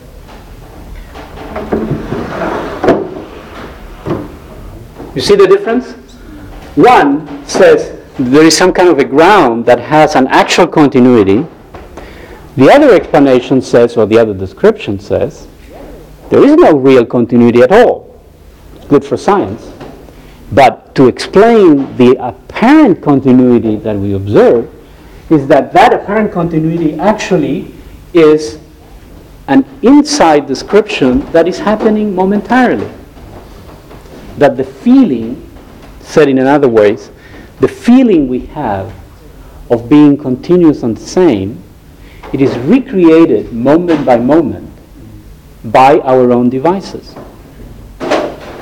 Now, if for anything else, it's worth pondering and considering for a moment how interesting this alternative view it is, right? First of all, it is completely consistent now with what science says, because this is also a fragmentary process, right? Second of all, it is actually based on a rather long and detailed study, so that it is not just, you know, an opinion. It is accumulated observation. It can be wrong, can be corrected, of course but at least it's based on some kind of detailed phenomenology. Now, this in contrast to that, gives you a rather different view, seems to me, of who we are, of what our, our experience is like. Because you see, the moment you have that kind of transcendental layer, whether you call it the continuous self or what you call it the transcendental ego, doesn't particularly matter, then you are still under the assumption that your existence as a cognitive self has some kind of ground, some kind of solidity. The moment you understand that this could be this way, then that solidity actually begins to have a dissolution, it begins to dissolve itself.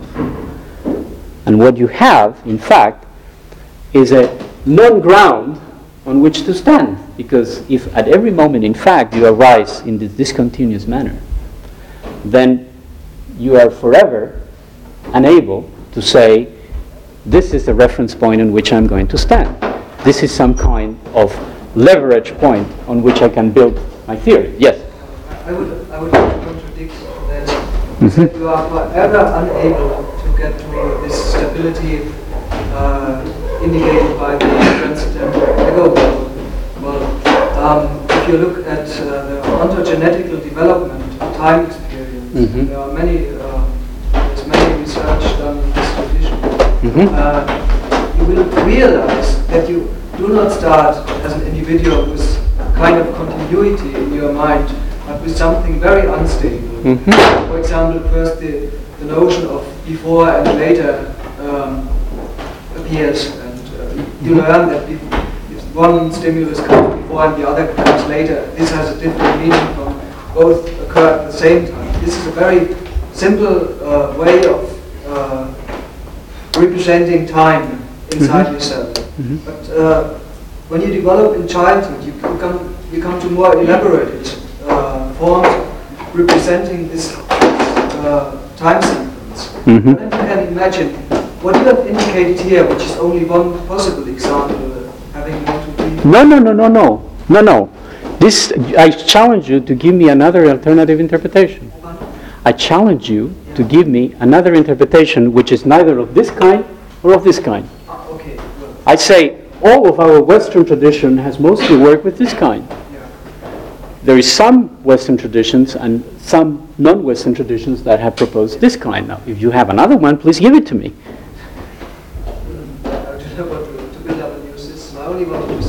You gradually develop the feeling. Yeah, but fine. But that's that's exactly what this says.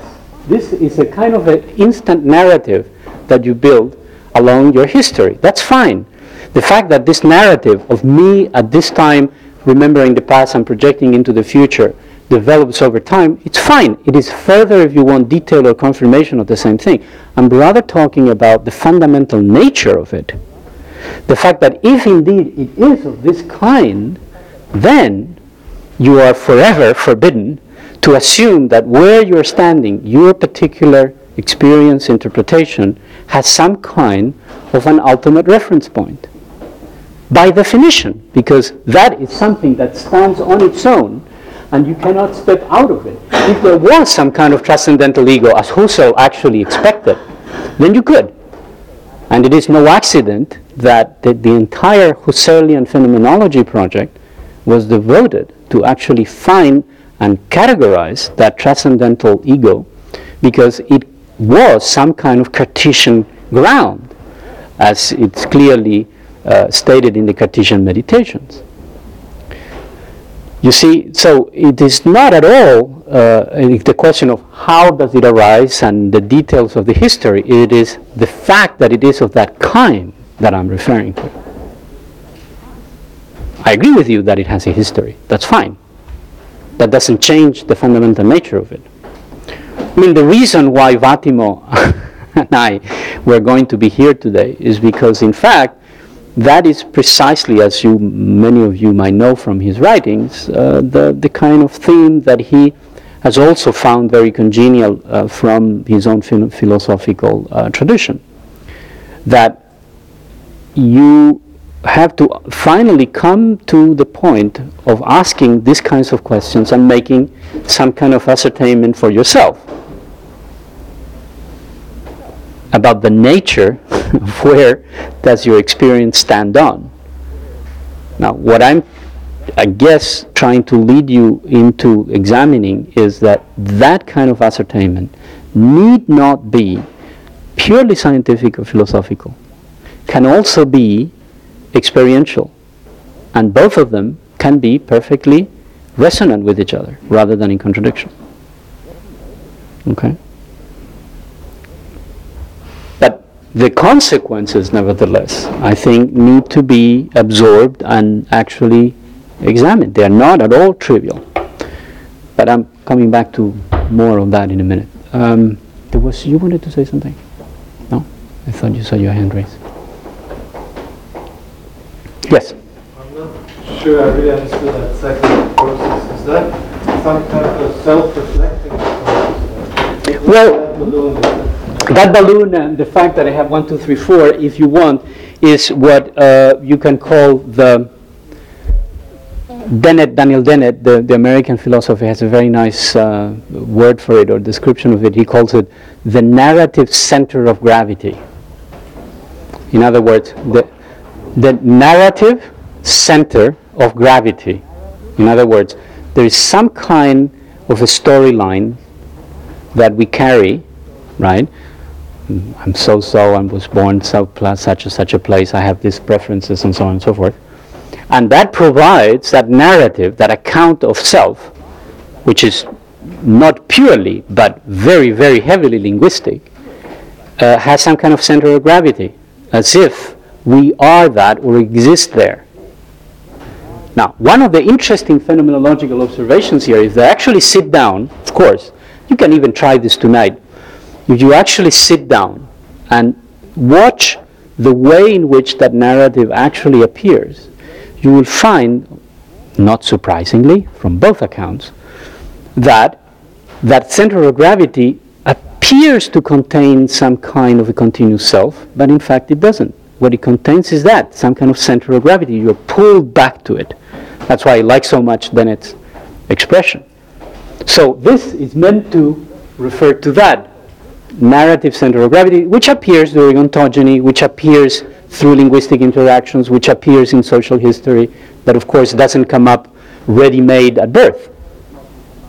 Granted. Now, how is it for animals? I won't speculate. But for humans, clearly shows up in the midst of human exchange and human interactions. That, of course, is not particularly surprising. But what is, I claim, a radical novelty, uh, which, in the sense or at the light, radical novelty for the cognitive science and Western tradition in general, is to consider that this narrative is of this kind rather than that kind. That is, that it is in itself discontinuous.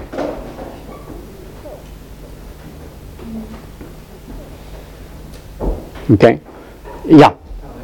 from, let's say, drug uh, research, like, I mean, meditation is like an altered state. Is there anything to be expected from, let's say, drug research or? Which research? Drug research. Oh, drug research.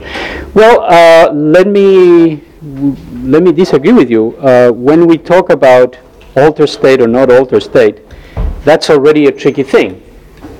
Um, drinking water, is that an altered state or not? Hello? Uh, it's, it's not at all uh, very clear. But what must be uh, understood, and this is difficult because it's an unfamiliar ground for, for most of us, is that when we refer to the meditation tradition, there's all kinds of meditations.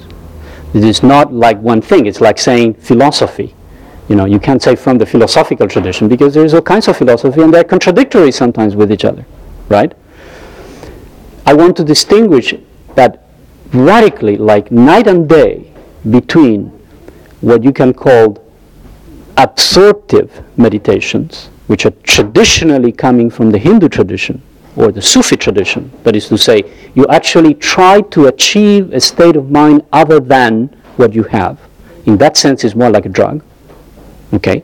from contemplative meditation, which is in fact the radical opposite. What you try to do is more like the phenomenologist, just suspending judgment and just being with what the phenomenon is at hand. No modification. If there is a modification, it's purely the act of suspension, the bracketing. Okay? So from that point of view, uh, that is to me more valuable because that is the phenomenology that I'm interested in, is how things happen rather than how to change things around to get this or that. Okay, I'm not denying that all of the other kinds of uh, absorptive and uh, altered state of minds have their own utility and value. Not denying that. I'm distinguishing that from the radical opposite of the phenomenological and Buddhist tradition, which is a hands-off approach. Okay, that's very, very important. Because otherwise, nothing of what I've said would have any, any, any consistency to it. Yes, madam.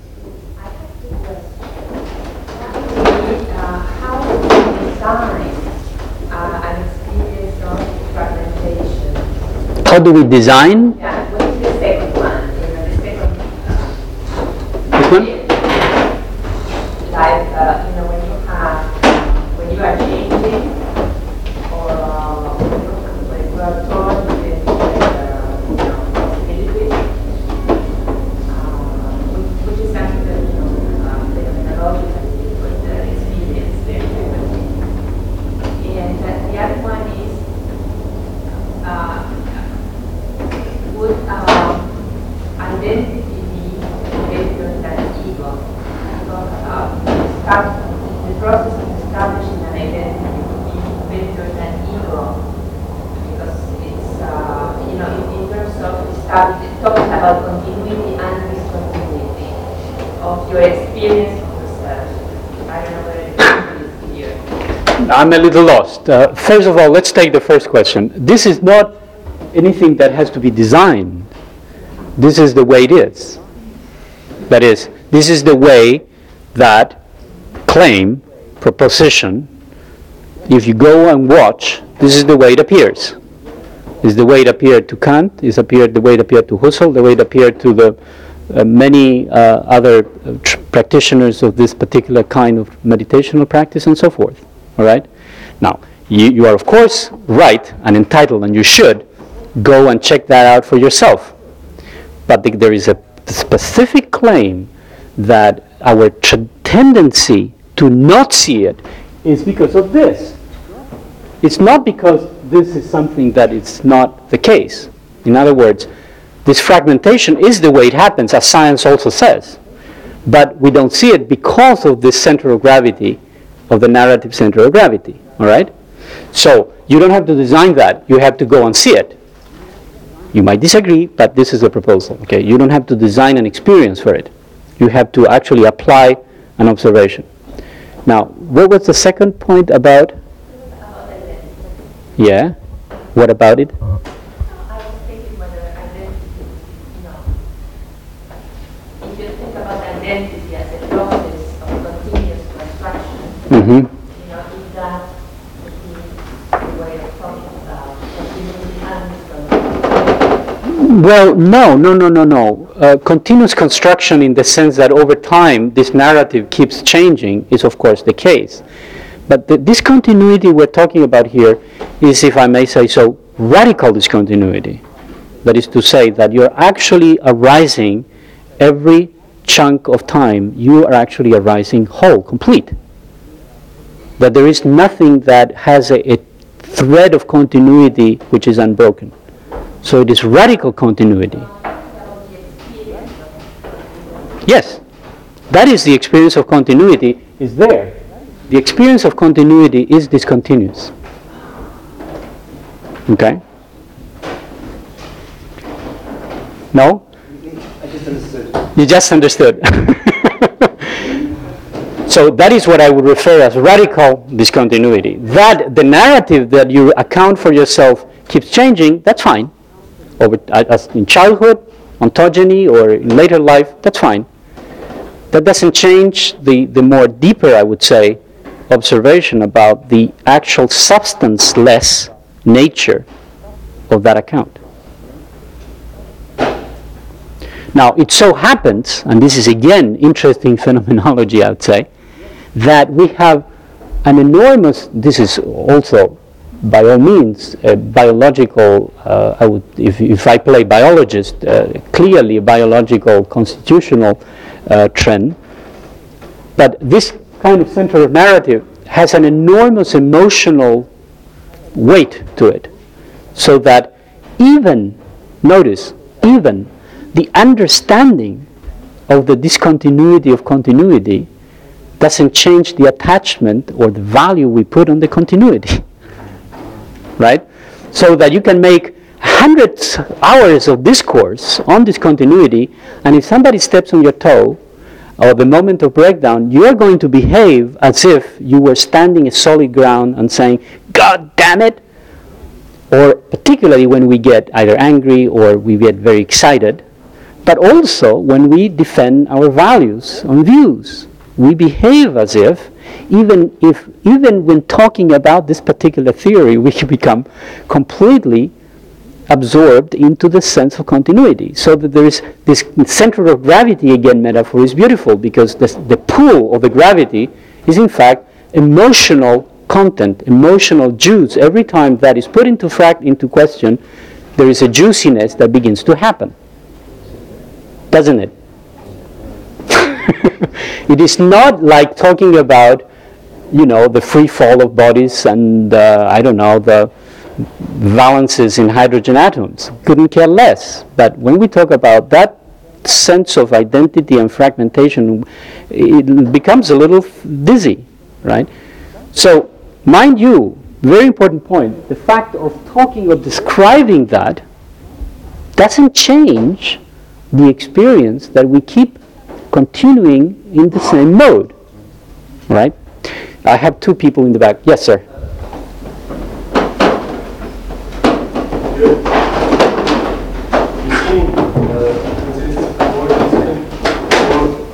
The second one? Mm-hmm.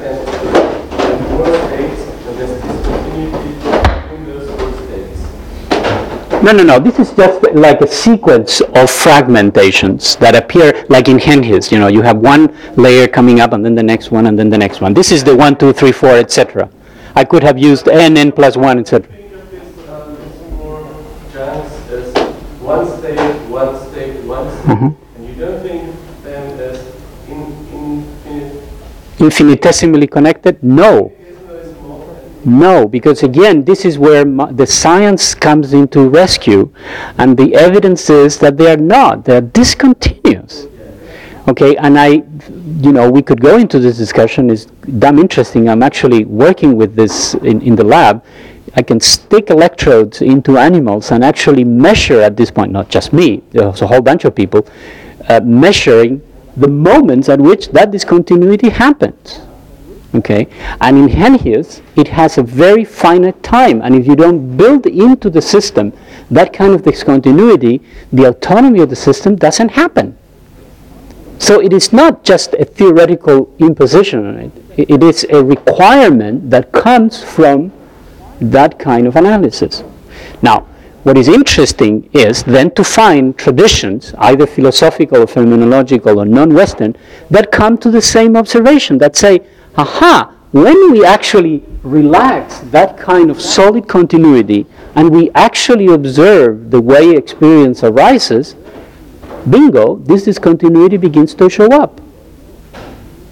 Although, although, at first glance you say no, no, no, no. Yes, you say no, no, no, no because we're here. All right? That doesn't stop the claim that if you actually relax that kind of center of gravity, you could not observe the other fragmentation. This is, of course, what these people would say. Of course, you won't see it like that. You need systematic, disciplined, methodological access to it. It doesn't fall from the heaven.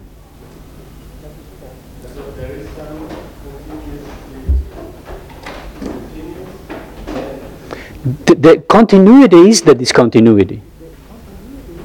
That is, the continuity is the fact that con- discontinuously you keep producing it.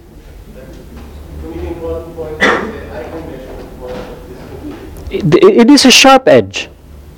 It's not, it's not fuzzy.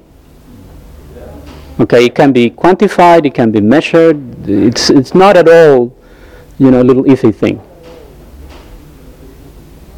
Um, yes. I think it is necessary for men because uh, there is uh, a lack of fragmentation. You can get into psychosis when you don't have this uh, experience of continuity. That is an open question. Does the experience of discontinuity necessarily lead you to psychopathology? Maybe yes, maybe no. Let's not go so quickly about it. That it is clear that certain kinds of disunity or fragmentation have something to do with psychosis, it seems so. But is that a necessary condition? I would like to leave the question open for reasons that we could maybe get onto tomorrow. uh, I, I still want to stay a little bit longer with this issue of the fact that the description of the phenomenon doesn't change the experience. Okay? Knowing discontinuity doesn't make you be aware of it or conscious of it, of actually making it yours. Yes? To uh, um, centers of gravity have no, uh, have only a sequential structure. Uh, I don't think of the Uh, uh, wait, wait, I didn't, I didn't understand the first part. Which four centers of gravity? Uh, one, two, three, four is, I think, this one? center of gravity in your words. No, no, no, no. The center of gravity is simply the fact that there is the tendency inside of each one to have a thread of reflection of what seems to be past and present. Okay? So there is only one center of gravity by definition, which keeps repeating itself and changing somewhat, but comes up every time. you just call them, um, how do you call them these? Uh, These things? These are just moments, cognitive moments. For example, I say hi, or I step down, or I look to the, to the building. Those are discrete moments. Each one of them is this blob, or it's like Genghis, you know, going right, walk, wander, explore. It is cognitive chunks, which manifest as some kind of sensory motor memory cognitive behavior. And, they, and again, I insist that is the strong evidence from either artificial intelligence or neuroscience that this is in fact the way these systems are constructed by fragmented disunity. Of course, if that wasn't the case, that would be merely be some kind of an idea. Now, it is some kind of an idea, but at least it has that kind of link with, uh, with research, which at least to me um, gives it a more spicy juice. Do you think there's no kind of uh, way of of predicting um, how from one point of time to another and the center of gravity changes? D- Do you mean to predict if, well, if I'm in two that I'm going to go to three? In some cases you might, sure. Why not? And perhaps even make a theory about the dynamic. Yeah, sure. No problem with that. That actually for Genghis, the, the dynamics of Genghis has very nice differential equations to it. There's no contradiction with that. You can do a good theory of all of that. That's not the point. If it wasn't possibly possible to make a good theory, then we wouldn't have a good science. But on the flip side, of the phenomenological side, what does it mean for you? And how do you experience it? And what is it that it means in terms of then, once you actually feel or see that is relevant for you, what does it say about your theory itself? I mean, the whole thing becomes slightly loopy, don't you think? That is, this side of the circle actually has something to say to this side and vice versa.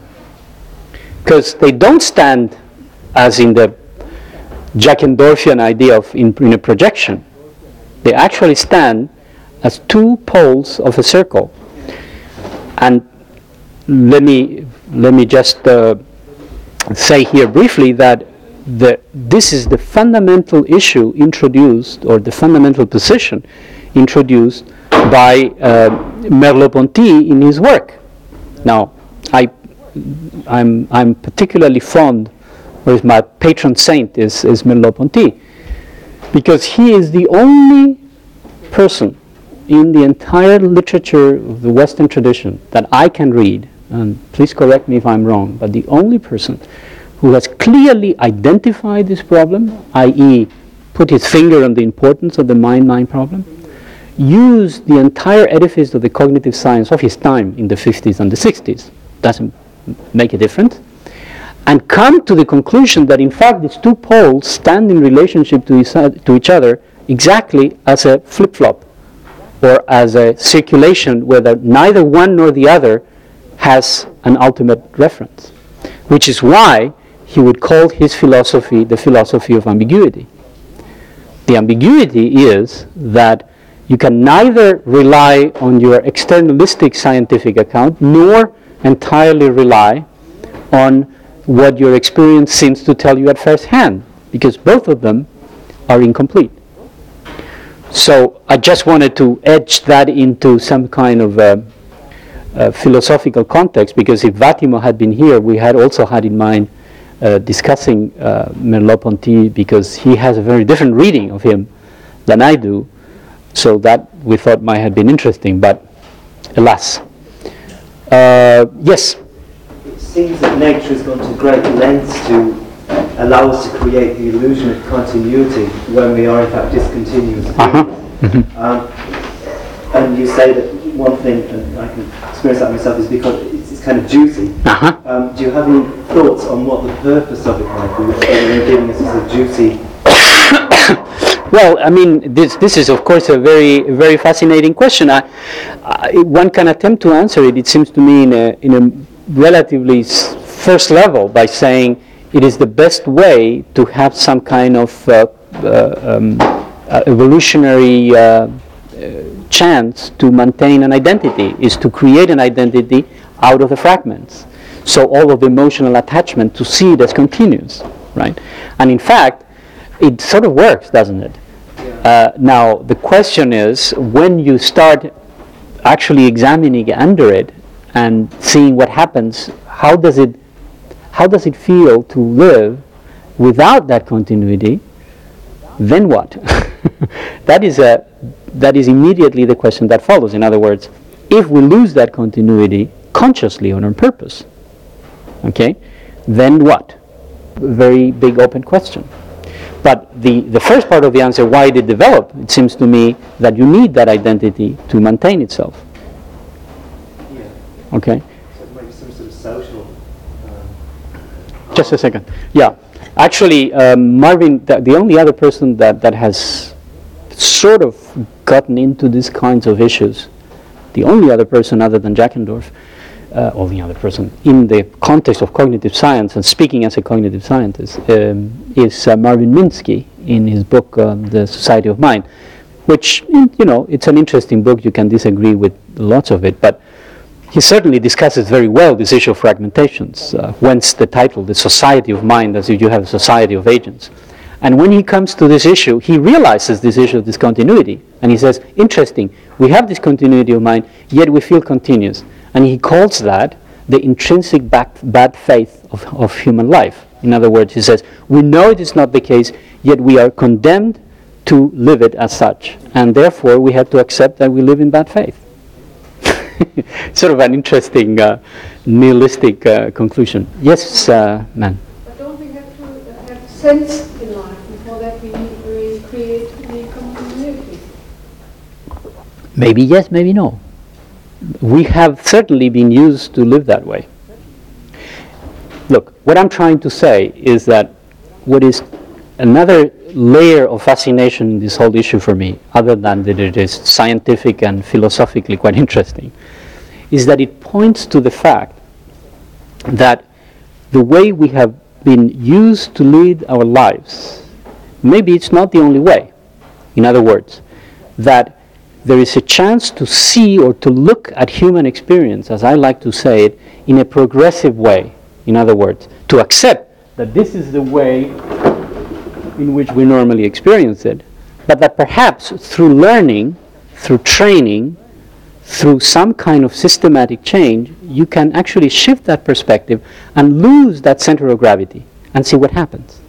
In which case, your sense of purpose uh, might also f- go with it.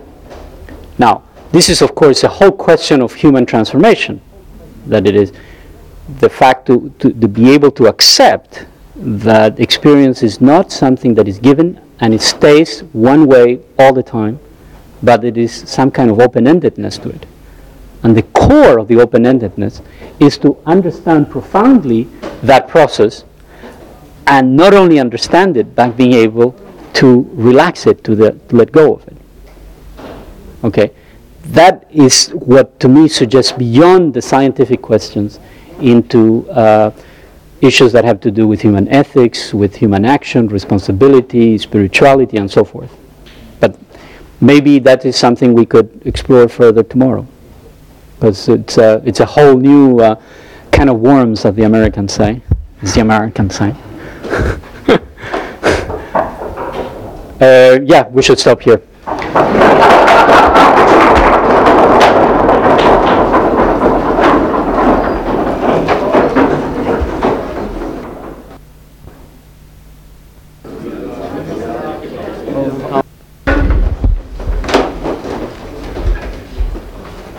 Quite frankly and quite honestly, um, after the whole afternoon yesterday and this morning, I am feeling a little bit uh, stretched out. So I would like to um, conduct this afternoon uh, as a discussion uh, group rather than as a directed formal workshop as we did yesterday. All right? If people have trouble hearing me in the back, you will have to move front. Do you, can you hear well? Okay. Uh, so I think that that would be the best thing to do for this, this afternoon. Um, so I see there are a number of people that were there yesterday. Um, maybe some of you were there in the talk this morning. So we have thrown out enough uh, material that we can have um, just discussion. Okay? So, basically, it's up to you. yes. I want to continue your question I posed yesterday, and I, I want to come back to the different different states which you said they change discontinuously. Uh, my question is, could you, you said you can identify uh, time when one state discontinuously switches to another state. Uh, this was my question yesterday. So it's not infinitesimal and another form of continuous, it's really discontinuous. Uh, my question is, did you identify uh, several types of states? You, you said one, two, three, four. Uh, did you can you classify this Uh, the, you mean the one, two, three, four, meaning if it is just one thing and then another thing and then another thing? My question is, is there a, a sample of things? You can say, these are the things. You have the machine. Yeah. And the, the machine has certain action programs. Yeah. You can count them. Yeah. You show the graph, and I can say, one, two, three. Uh, is there something like that? uh, Oh, in the case of the brain, you mean? in the case of the brain? Yes, very much so. Very much so. Um, that, that is, uh, in fact, the whole, the whole importance of that example is that it makes it into a simple artificial device, something that seems to be the case for the brain as well. So that in the brain, what you have is what some people like to call ensembles or subcircuits, modules. For example, um, when uh, you're listening to me, uh, you have at the same time and concurrently uh, many parallel, concurrently, uh, sensory modes uh, operating, right? But you're attending mostly to the linguistic one. should there be a strong noise, for example, you would probably shift your attention to the auditory one, right? That is again a case where you have a shift from one chunk to another. That would be like one to two. Yes. But all the time, uh, these things are operating concurrently. Uh, and you can actually set out some subsets of neurons, pathways, which implicate one or another of, of this, uh, of this um, concurrent uh, processes. So it is not as, as clear cut as in the case of, the, of Genghis, because in the brain, as you know, the, the layering in evolution was much more mixed. In other words, you have many parts like in the thalamus or the reticular formation which are shared by every one of those concurrent processes. Like in the thalamus or the reticular formation which are shared by every one of those concurrent processes. But as far as one can tell, this kind of chunkiness of sub-networks, or what Minsky would call agents, uh, is actually the case. And you can separate them electrically. Yes, and, and can you, how many chunks are there? No, it's a very good question. Five or five? Five. Okay, five plus or minus two. Seven. Plus or minus two, yes. Uh, it's about, it's a very finite dimensional space. In other words. It's very low dimensional dimensional. Very. So seven plus minus two is about this? Yeah. You can, you can count them with the hand. uh, yes. Well, maybe I can give you some additional information about this, um, because this is uh, some research they are doing at neural networks at the moment. And uh, for processes of attention, until now has been a very hard problem for the neural network approach, because whenever you get some input into the neural network, the network look, regards it as a unit and has very, very great problem to differentiate between two different objects. And uh, to see it's not just one impression that I react to, but it's two different things. And uh, recent models in this area say that one important factor to differentiate between two or more objects and to take them in mind simultaneously is the frequency of uh, neural cells ro- uh, uh, responding to the, the, image that is coming in. And uh, from research on channel capacity, you know that it is very hard to have different frequencies in the same uh, information transferring system. You can only uh, have a limited number of frequencies within one system. And it's very interesting that it is about 7 plus minus 2 as Simon has written some 20 Brunner. years ago, um, that you can differentiate in a network of a certain complexity. And one regards that certain parts of the network um, are responsible, are responding to certain units, and by uh, feedback loops, the frequency of these cells is um, strengthened, whereas the frequency of other uh, cells is uh, diminished. Neural network. This can uh, lead to a shift of the frequency that is taken into into into uh, mind. Well, you have to regard there are certain cells responsible responding to the frequency of action of certain subgroups. And with these, you, one is trying to explain that there are already some. Are you concerned with the type of research? Well, uh, indirectly, but I can give you some advice on this. I mean, that's clear Yes, I'm inter- interesting in the question of unity still. Uh, you explained it was uh, some kind of gravity or life's history. Speak up. The, the narrative center of gravity. Right. Yeah. And my question is, what's the structure of that, of that, or what's the explanation for that?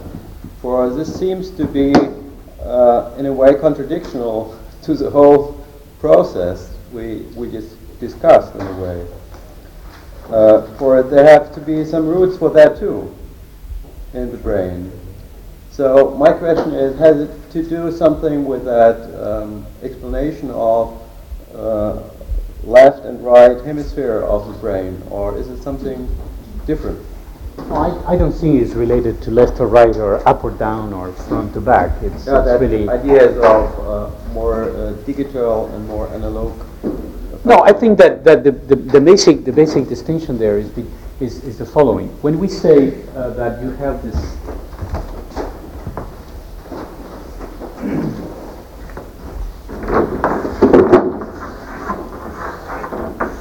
chunks there, okay, um, and then inside of each one of this, of course, you would have all kinds of different components that go into that moment of perception. For example, you're looking at me now, and that is an emergent coherent pattern that is constituted by a number of subnetworks, right? For example, the networks that have to do with your posture. Your head is not falling down, so that there is a certain subset of neurons that have to do with posture. Uh, your ears are not completely obliterated, so there is some subcomponents of auditory perception. There is attention, right? There is memory. There is emotional tonality. all of that, you can say, go into subcomponents that gel together for a transitory time of, say, I don't know, let's say 300 milliseconds. It can be a little less, a little more, very rarely more than half a second. Very rarely less than 60 or 70 milliseconds. So let's say roughly one third of a second. So every third of a second huh, goes like that. Now, each one of this is constituted by subcomponents, okay? Which can change from one moment to the next. So that if you were to stand up, for example, then, for example, if this was the, the motor, sensory motor subnetwork that was configured in a certain state because you're sit, uh, sitting down, to stand up, that would be different. It would change. You would have a different subset. Okay? Now, this hypothesis of the one, two, three, four, the only thing that it's saying is that regardless of the moment we're talking about, that there will be some of these blobs, let me just write them like that, that would be present throughout. Uh, For example, memory, attention. Uh, And in fact, this is very interesting.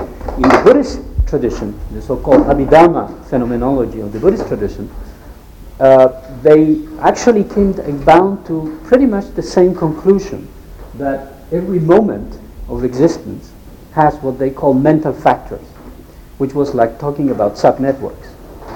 Not the same, because not all of the subnetworks are accessible to introspection, but many of them are. Okay? So they call them mental factors. And they classify, depending on the text you read, the most classical text that, which is really a very compendium, beautiful compendium of human phenomenology, uh, which is called the Abhidharma Kosha, by a medieval author named Vasubandhu, in the, probably in the fifth or the sixth century after Christ. It's a long time ago. Nevertheless, it's six volumes of detailed phenomenological description. Uh, he came up with 82 mental factors. Okay? Now, of which, Hugh says, there are six or seven, depending on how you count, that he calls the constant mental factors. They, they're constantly there. Being attention, memory, and a couple of other ones that, that, that are a little more tricky. Okay? But the basic idea, therefore, from that tradition and in the case of neuroscience, is that naturally you would have some recurrent modules, and there are other things that would uh, be shifting from one to the next. Do you see the idea? So there is no contradiction there. What you have to do is, of course, to have some kind of permanent pattern, but its content and aggregates change all the time. It's a, it's a rather beautiful idea, I think.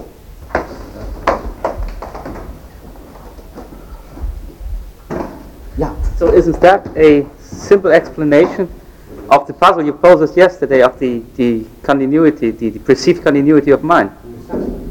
The, the, the, the, the answer of the puzzle is that this is the perceived continuity, and the perceived continuity is because there is a repeating module that has to do with associative memory that keeps popping up. You think it's the same, but it is anew, renewed every time, and it is this, as we said yesterday, the emotional attachment or the emotional strength, the gravity that this narrative has that makes you completely erase the fact that it is in fact discontinuous. Nothing prevents a detailed examination of that to actually see that it in fact it is discontinuous. This is the assertion, if you want the experimental hypothesis, or if you want to call it that way, the experimental results to be checked. You know, the proposal is that if you actually take the time to sit down and watch carefully and disciplined, you begin to see that narrative fading enough so that this discontinuity begins to be more and more apparent. Okay? And if you didn't see it, there was something wrong with the hypothesis. Okay? huh? This is always the answer. It's always the possibility. I'm so weird. uh, yes. I- I'm missing something here. It might be that because I, I wasn't here yesterday. This morning it seemed to me that what we said about immune, immunology, sorry, that what we said about the, the immune system,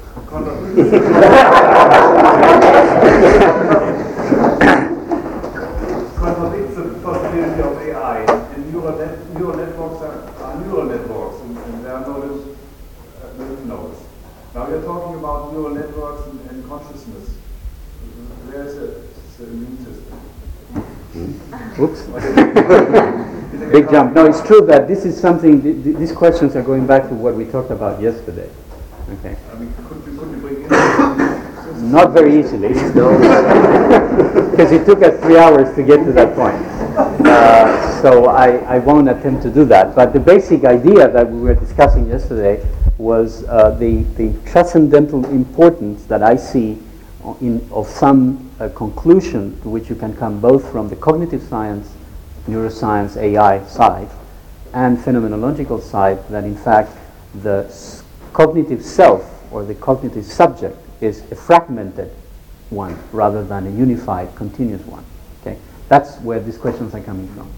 Now, regarding how this relates or doesn't relate to the immune system is, of course, a larger question. And I tried to point out this morning that, in fact, it does relate in the sense that we, we carry with us a number of different identities at the same time. We're like a meshwork of complete, con- constantly changing identities, but some of them, one of them is the cognitive one, referring to this. Then we have the bodily identity, which has to do with the immune system. At least we have those two. Uh, maybe we have a few other ones. Certainly we have some kind of genetic identity and so forth. So you, you see how these two things relate. Now, nothing prevents you, as we briefly discussed outside, to do uh, also artificial intelligence as if it was an immune system, using the, the immune system algorithm, so to speak. That can be done and has been done. But what you get is a different type of cognition. Okay? You don't get this type of consciousness-like or getting closer to consciousness type cognition. You used the term single brain this morning was immune system. Was it only an analogy? I, I took it What, what, did, that what word did I use? you call the immune system the second brain. The second brain, yeah. That, that, you can do, that your cognition also uses of the immune system. No, it, to me it's not a metaphor in the sense that it's truly a cognitive system. There's no reason why shouldn't we call it a cognitive system. It gives you an identity, it creates a cognitive domain, it fulfills all the conditions for a cognitive system as far as I can see in, and in my own epistemological framework if you want. Uh, the reason I call it a second brain also is because you can make very nice analogies between the brain in that you have constituting cells, modes of linking, matrix of interaction, dynamical processes, learning mechanisms, everything goes all the way down the list. You can have one column for the nervous system, one column for the immune system. And so you can call it the second brain just to drive in the, the, the analogy. But it really is quite a solid analogy. It's not a very just whimsy. But, but without consciousness, I mean, the Yeah, without, has of course. consciousness. I would, never, I would never say that. but it creates a cognitive domain of its own. And it has a way of knowing, and a way of remembering, and a way of intuiting, and a way of inferring, and so on and so forth. Which is what I guess traditionally people would call something wisdom of the body. Something like that. Yes? Um, my question goes in the direction to, to ask for a third brain. Uh, you just mentioned it, maybe the genome. And, um, well, if it is possible to, maybe uh, you think it is uh, uh, possible to, to speak about the third brain, the, the uh, genome, uh, what could it mean for a transgenic organism for a recombinant organism that its identity, its history is changed uh, in this part of uh, the, the brain. Well, let me, again, let me try not to get too confusing terminology here. Uh, I said second brain in the sense that you have an identity mechanism. Okay, what we have, we are a, we are a meshwork of various identities each one of us. Okay, each identity is produced or is engendered by some kind of operationally closed network-like system. Okay, at least we have the cognitive identity in the classical sense, the immune identity. You can also certainly say that we have a social identity that comes from the social embedding. That is a form of identity we also carry. And I suspect you could also talk about some kind of a genetic identity if we talk about the entire network of genetic interactions, dispersed jumping genes and so forth throughout your body. I didn't say that that was anything like a brain, okay? Because otherwise we get a little too. Now, uh, you, uh, as to your question, I really don't know much what to say. I haven't really, uh, I, ha- I, haven't really developed any kind of clear uh, thinking about what kind of identity would that be. That's, that's why I said it's, it's a suspicion. so I don't have much to add there. Mm-hmm. Um, I missed the point about the milliseconds, so I'd like to ask again, you say these fragments last roughly 300 milliseconds. Right. But what happens during this time? What happens between them to the next time? Well, they disappear and they reappear. And? Well, um, this gentleman was talking a moment ago about these fast oscillations that have been recently been uh, discovered. What actually happens is that in between here, there is, if you want, you have to um, divide uh, the cognitive existence into what you may call slow dynamics and fast dynamics. It's like slow tempo and then fast tempo. Okay. The slow dynamics is a more sort of stationary situation which we identify as I am here, I'm saying this, I see this, I move, and so on. Okay? Now, in the transitions, you have something that you can call the fast tempo. And the fast tempo is really very fast because instead of lasting about 300 milliseconds, it only lasts about 20. And between those 20 milliseconds, what happens is that you have what we talked about yesterday with, with respect to Genghis, where you have all of the submodules shouting like in the like in what is the name uh, wait, the stock exchange. Thank you. I was looking for that word. you got the idea. uh, like in the stock exchange, everybody's shouting which is their preference. I want to do this. I want to buy this. I want to propose this. And that happens very quickly. And the mechanism through which that happens, it seems, it seems, it's a very good current debated but examined hypothesis, has to do with these fast oscillations, which are in the 60 hertz range.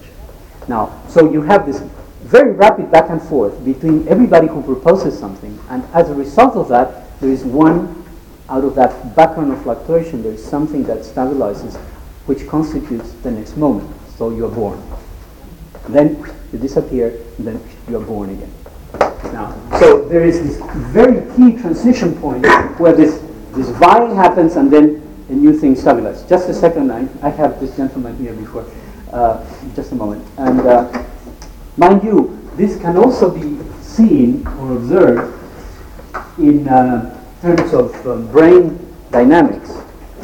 um, that in fact you, this might surprise some of you, but uh, th- there is some evidence that this is like going, this transition here is like falling into a chaotic attractor. So you go back into chaos and then whoop, back into some kind of coherence and back into chaos and up, up and down, up and down like that. So technically speaking, the subnetworks bifurcate out from a chaotic regime. It's an extremely interesting idea that also we have found evidence for that in the immune system. Same sort of thing. So that is what happens between one moment and the next. There's a fast to, to uh, slow change. So I have three hands, but the first one is. Well, that was really the question I was going to ask in that direction, because it sounded before, and now I see different, as if there was a, a gap, uh, sort of an unconsciousness in between. It's just the opposite, really. There's a, Ah. it's continuous. Not so quickly. Okay. so good I asked.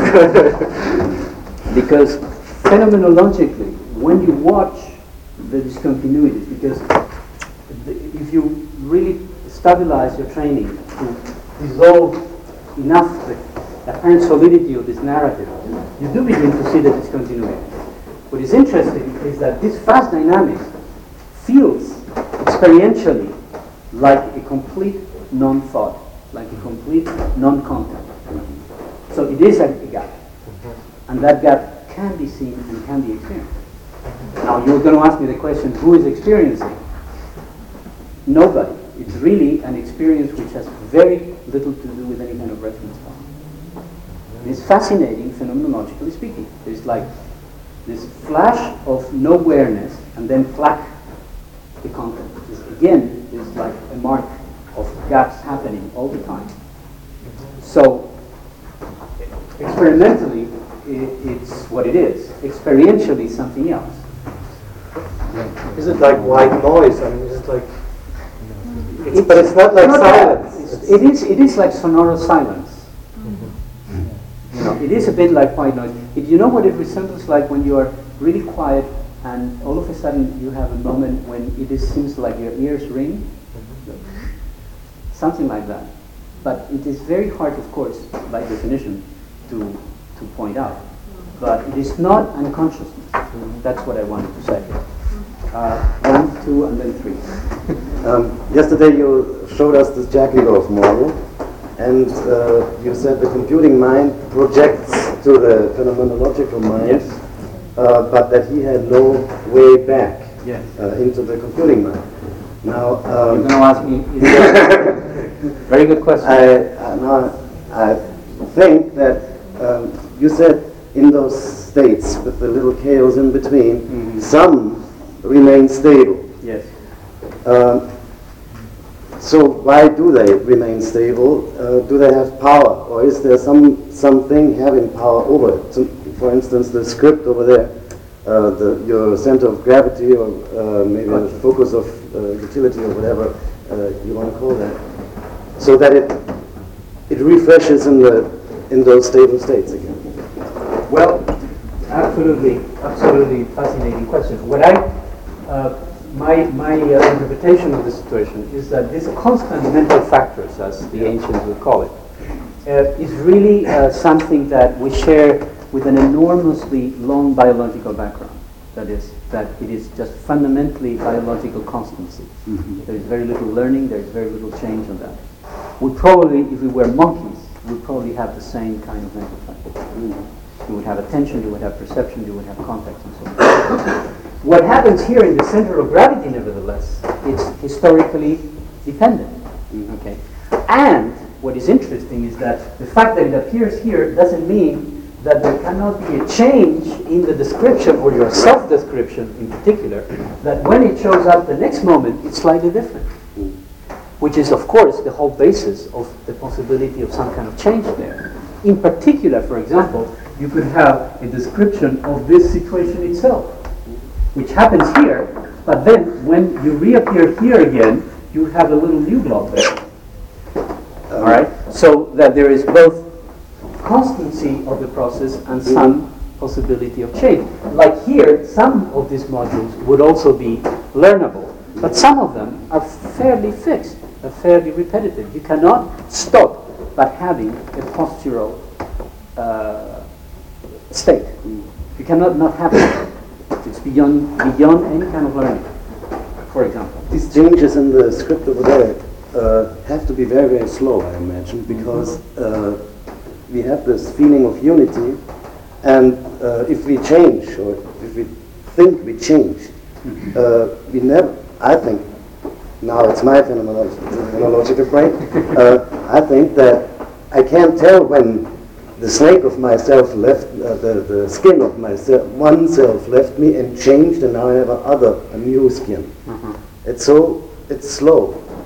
Yeah? You, you don't get your own changes unless you have some outside uh, real uh, threatening thing or, or something else. But you keep this illusion, I would call it an illusion of remaining the same and changing in the same. That's that's a very it's a very key observation because in fact, as we said yesterday, what is interesting is that knowing this condition doesn't change it. Knowing that condition doesn't change it at all. And in order to change that condition, you have to go very, very slowly, and it usually takes, according to all accounts, at least some years of systematic training to be able to um, not even dissolve it, but at least let it uh, loose enough that you can sort of poke through it. Uh, so that's extremely important because it points to one of the facts of why these kinds of transformations are so very, very hard. And it takes such an engaged attitude. And it's the center of the whole theme of the workshop with the reconstruction of reality. Hopefully. So you answered my question already about the chaotic stage. It was my question. Oh, the chaotic state. Uh-huh. Well, it's a, it's a fascinating observation that it seems that every single autonomous system that we know relatively well, cells, immune systems, and brains, uh, they all seem to be always very close to a chaotic attractor. And they all seem to be riding on the edge of that chaotic attractor. So there is something quite uh, profound there, and my interpretation is that it's because you need to plunge into the chaotic attractor to have enough diversity out of which to emerge and then constitute back and then plunge back again. But that points to the intrinsic discontinuity of this condition. Do you think it's uh, allowed to, have, to take the uh, analogy to, uh, for behavior in organizations? Because uh, Yeah. Go ahead.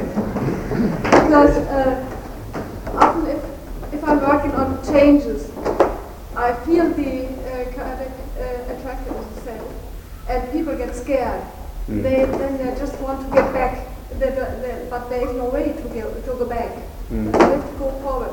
You, when you mean organizations, you mean uh, Uh, enterprises, families, companies? Yes, uh, enterprises. Enterprise. Well, I, I have no experience on that, so I, I, you know, I won't even venture an opinion. I have no idea. I, I just would have a slight um, hesitation that when we talk here about chaotic attractors in the immune system and in the, in the brain, this really means something quite specific, and you have quantitative parameters you can measure, and you have, you know, things like one over f noise, and you have dimensionality, and so forth and so on. So you can actually give some meaning to that and you might want to use it as a metaphor in human systems, but as far as I know, please correct me if I'm wrong, but in human systems, that kind of quantification is simply not possible. Yeah. So I, I wonder whether the metaphor is, is really appropriate or not. I always feel a little uh, uneasy uh, with just jumping into social systems uh, with these principles, but I don't know. Uh, yes, one, two, three. Is there any evidence that it can lengthen the time of these chaotic interspace? Ah, yes. Without getting disturbed. Well, um, the traditions of, say, in contemplative uh, practices will say that you can, and that you can lengthen uh, the, the gaps quite substantially without at all becoming uh, a handicapped, uh, you know, mental patient. Uh, and in some sense, that kind of loosening up of the immediate coupling from one moment to the next is, from the point of view of tradition, I would say, this is my translation now, uh, the lengthening of that of those gaps. This is what would make somebody a lot more responsive. Now, mind you, if you notice, what happens here is that once you are in this condition, you're already completely predisposed, categorize the world, you know where you are, you know what you're going to do, you know who you are, everything is done and set. There's very little room there. The only room to change your position and to open your mind, is here. Right. Here, you are what you are. Now, the next moment you might be slightly different, yes. But you have to go by way, as T.S. Eliot would say, by way of dispossession. You have to dispossess yourself to come to the next one. So, lengthening this uh, might actually be some kind of um, larger uh, accessibility, larger responsibility, larger permeability to, to whatever it is you're coupling with. So the, the, traditional answer to the question is yes, you can, and that is a it's a symptom of uh, of openness. Is there any nuance to that? I mean, is there a physiological limit, like no idea, no measurements? No, because you're always working with organisms, you know, that, that have no interest in enlightenment.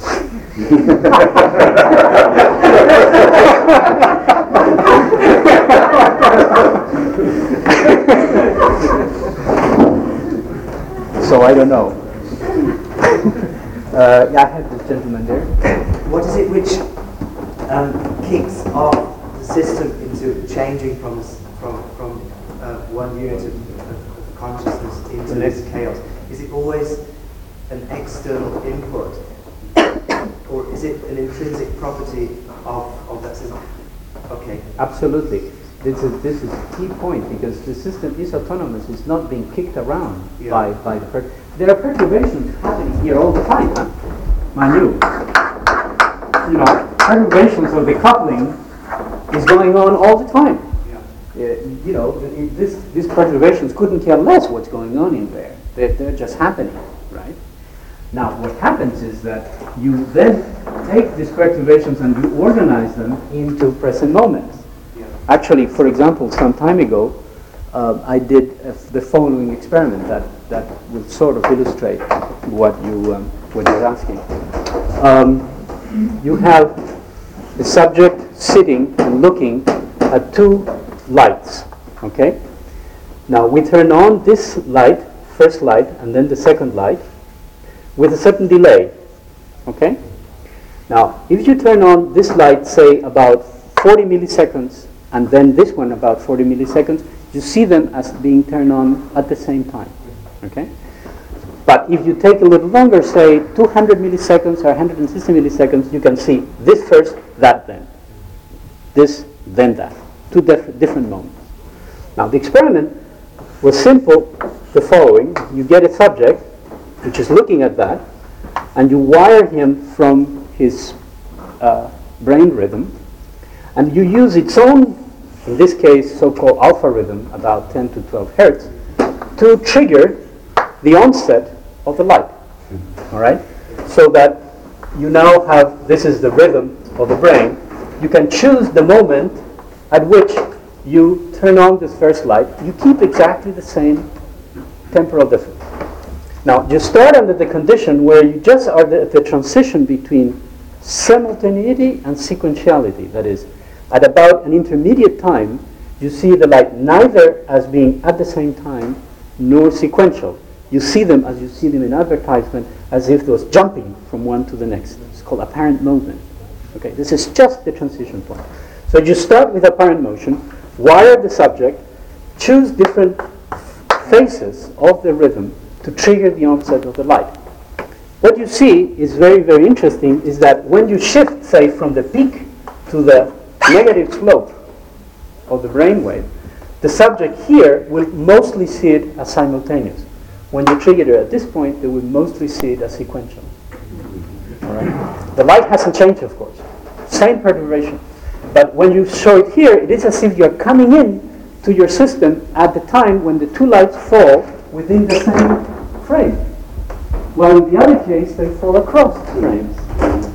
So they belong to different moments right? so you can actually see to change from simultaneity to sequentiality just by coming in at different times. Right? Now, of course, you don't notice that normally in your daily life, but in these isolated cases, you can show it. So, the perturbations are going on all the time, but you will organize them into chunks, right? Together with the intrinsic rhythm.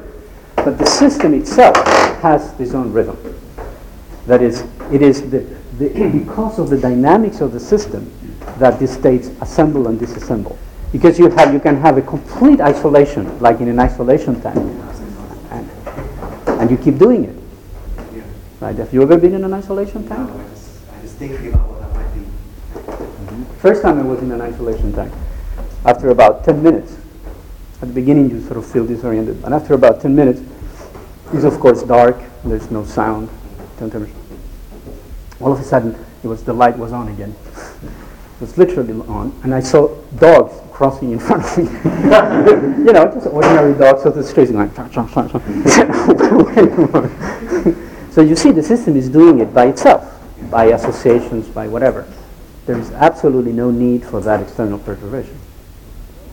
Now, the deeper reasons for what is it in that kind of dynamics that makes it chunky, um, it, it's, a, it's, a, it's a very tough mathematical question. Uh, but as far as one can see, many of these so-called complex systems tend to be chunky, tend to go by bursts. Deeper reason for that, still quite open. How variable is the, is the rhythm? Is Very. It, it's very variable. Very variable. So it's not like it's, it's, it's being linked to some kind of internal oscillator. Not at all. So it might be 300 milliseconds, and the next one will be 200. Precisely. That, that's why I said it's something between 70 to 500 milliseconds. So you can really change an orbit. And you can have concurrent ones, huh? remember. Not just one. You, you are paying attention to one, but you can have others that are out of phase. Huh?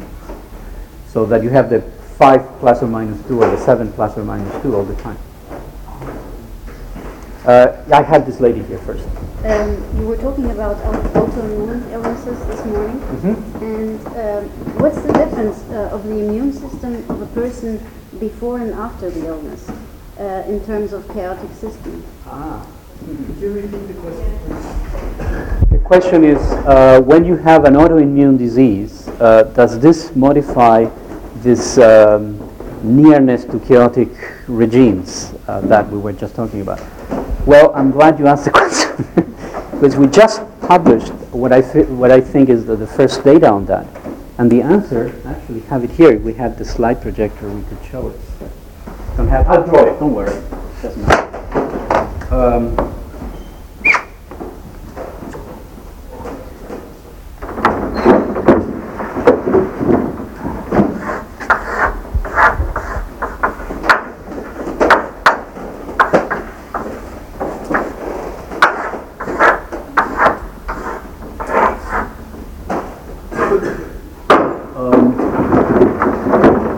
roughly speaking, is this situation. Here, I have drawn, for those of you who are slightly familiar with this thing, what is known as the 1 over f spectrum typical of chaotic regimes, So that you measure the typical chaotic-like uh, dynamics of antibodies in the immune system.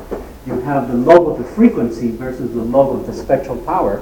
You get lines like that. They're linear 1 over f lines. Now, when you measure, What process does this refer? excuse me? What kind of process does this refer? This is, you take a little mice, you draw a drop of blood every day or every week, and you measure the quantity of antibody in its blood. Okay, and you follow that in time. When you do that, you see something which, which is like that. That's time, that is amount of, say, equivalent per milliliter of an, a certain antibody. Okay? Now you do the spectrum of that, you do the, you know, calculate the spectrum of that, you plot it, you get something like that.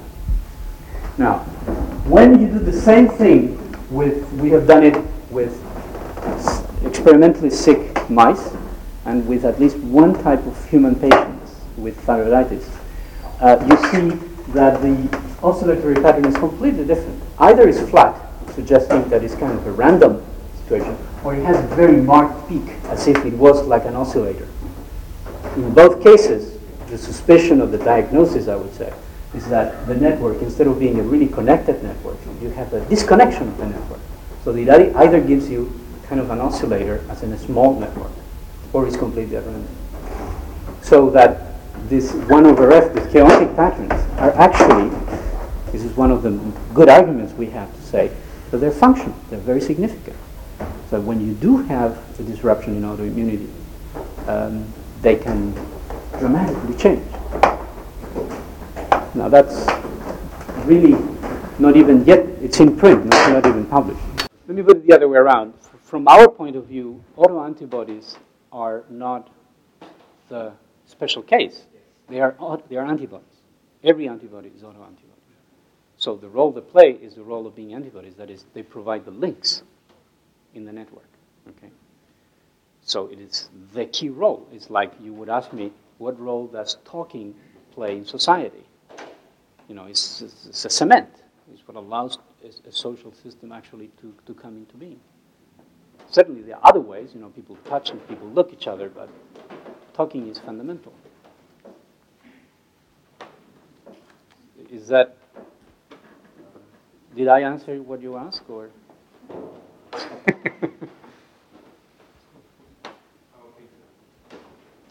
yeah. Uh, one specific question to this point. Uh, the uh, antibodies and the uh, anti, anti idiotypic antibodies, uh, do they connect for a longer time, or are they coming together and going apart as we understand it?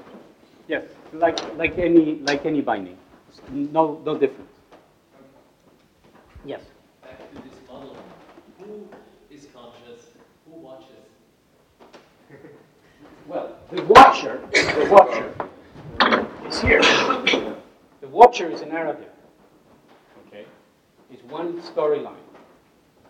Once you let dissolve that narrative, there is no watcher anymore.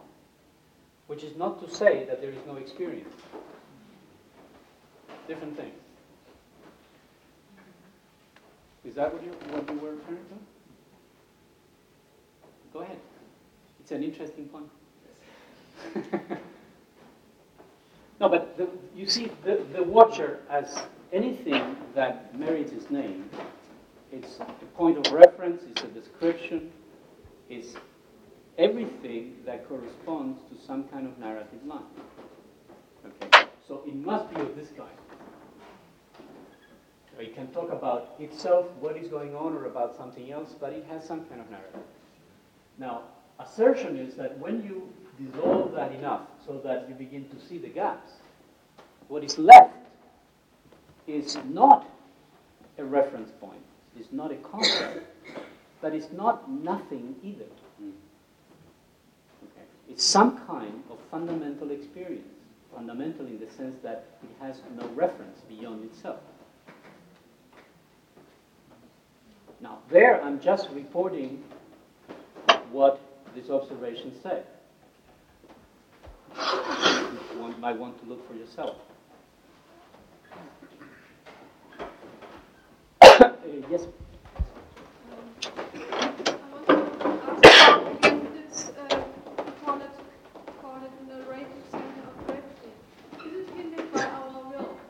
This is? The stronger my will, the less I will be able to uh, have this experience. What do you mean by will? Uh, will, my, uh, well, I want to reach something. I want to reach, uh, to give myself a, a sense in my life and so on. So I construct something in my idea. And I, yesterday, Uh-huh. when we were talking about, we got the feeling or, or the idea, the stronger my will, the less I have the ability to. I don't think so. I don't think so. I don't think it's a matter of will or style. Um, in my in my understanding, this quality of building a narrative, uh, it applies to every every personality type you, you want to have. If you are depressive and ill, you have very little will, that is one narrative you have. If you are very opinionated and have a strong will, and you want to achieve lots of things, that's another narrative. They're not particularly different in being narratives, in being styles of accounting for yourself, if you want. They're styles of coming up with the self. You can have lots of styles of coming up with the self. And in fact, the different styles are associated with emotions, different kinds of emotions. Right? If you have assessments, you see, this is the interesting point about emotions that I mostly uh, have learned from the work, recent work from a friend, Fernando Flores, in the United States. Uh, when he goes into consultations, say, even with an, with, a, with an enterprise, the question of the mood and the emotional tonality of the interaction. He points out, and I think with very good evidence, that those emotional tonalities are linked with language in that an, a given type of emotionality comes up when you do a certain assessment of your position relative to others. So you assess yourself in one way or another. That assessment has to do with some kind of linguistic description, and that is linked, I'm not saying caused by or causing the emotional state, but it's linked with it. So there are different kinds of narratives that evoke different types of mood and emotionality, which is how we live. I mean, we live basically in having some kind of description, self description, and some kind of emotional tone, background. And these are all different styles. So having a lot of will or little will, there are different stories, they're both stories. We didn't deal with that uh, yesterday very much. well, the linkage, you see, is uh, my rather quickly. I, I think at the end I pointed out that my conclusion is that that linkage is not a linkage. It is necessarily a endless ambiguity, an endless oscillation. That is, like Merleau-Ponty would have it. You always have to jump from one to the other, from a description of, of process into letting go of that description and accounting for the quality of it. That neither one can supersede the other. Contrary to Jackendoff. Contrary to Jackendoff, where you would say they interact in any way? no, it's not that they interact because they're just two moments of the same process. How can they interact? Mm-hmm. Yes, they interact in the sense that in your descriptions you will always have a difference whether you actually do a more thorough exploration of your direct experience, but not beyond that. So we shouldn't see them as separate states rather than as completely and radically excluding moments that will inevitably shift back and forth, shift back and forth, which links back to this. It's almost like understanding that you're either here or you're going to inevitably get closer to a moment of transition and come back here. So if you want to see a link between the two, it's more like the link that is necessarily associated with the fragmentary self. That lets go and appears, lets go and appears. I didn't understand, I didn't understand this. Could you, could you please explain once more this flip flop? Uh, what was it that was unclear? Maybe I could make a question because I heard something that is not, not clear. Is it still the same organization? You spoke about the same process. I have some difficulty. Which same process? Which same are we talking about? You in this moment spoke about the same process. Uh, by the same process, I mean this. Yes. Is that still the same organization? What's what's changed? The organization or the structure? Uh, uh-oh. I'm not sure what you're asking. The, this whole dynamics has a certain organizational mode having to do with the nervous system and so forth, and it has a specific structure that has to do with the history and the kind of person you are. So this is not referring to either one. It is the kind of dynamics, the kinds of life history that come out of such an organization and such a structure. Not a change. No, no, the organization in that sense doesn't change. It has plastic transformations. But back to, to, to what I was saying, look, it's, it's actually, I, I, we have been through this before already. When you have a transition between having a very fixed cognitive mind, right, and the next moment, there is a transition point where you can actually suspend categories, assumptions, and so on and so forth. All right? That is what you need to do to actually pay attention to this lived immediate experience, which is always with us, but we never pay attention because we're always living up here. Okay? So the method in any phenomenological tradition consists of actually loosening that up and being able to get in touch with the transition point. So if there is a relationship between phenomenological and the computational mind, is one, in terms of transition points, or two, between the inevitable flip-flop that you are either going to be in one explanatory mode or letting go of it and into a non-explanatory mode. And you cannot but go from one to the other. It's not a matter of choice. Okay, in that sense, both of them are necessary, but they don't stand in a relationship of, say, projecting one from the other or including one in the other.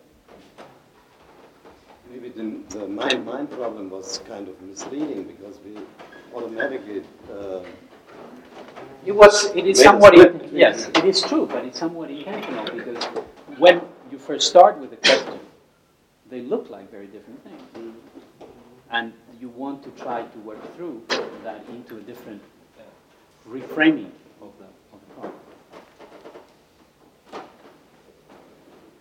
So, is your message that you the mind-mind problem is an illusion uh, because we inevitably flip-flop between two modes all the time. No, I'm not saying, I don't think at all it is an illusion. It is a um, very important question about which I'm suggesting, proposing, some way of moving further or moving beyond it, uh, which seems to me to be very rich and consistent with a number of things.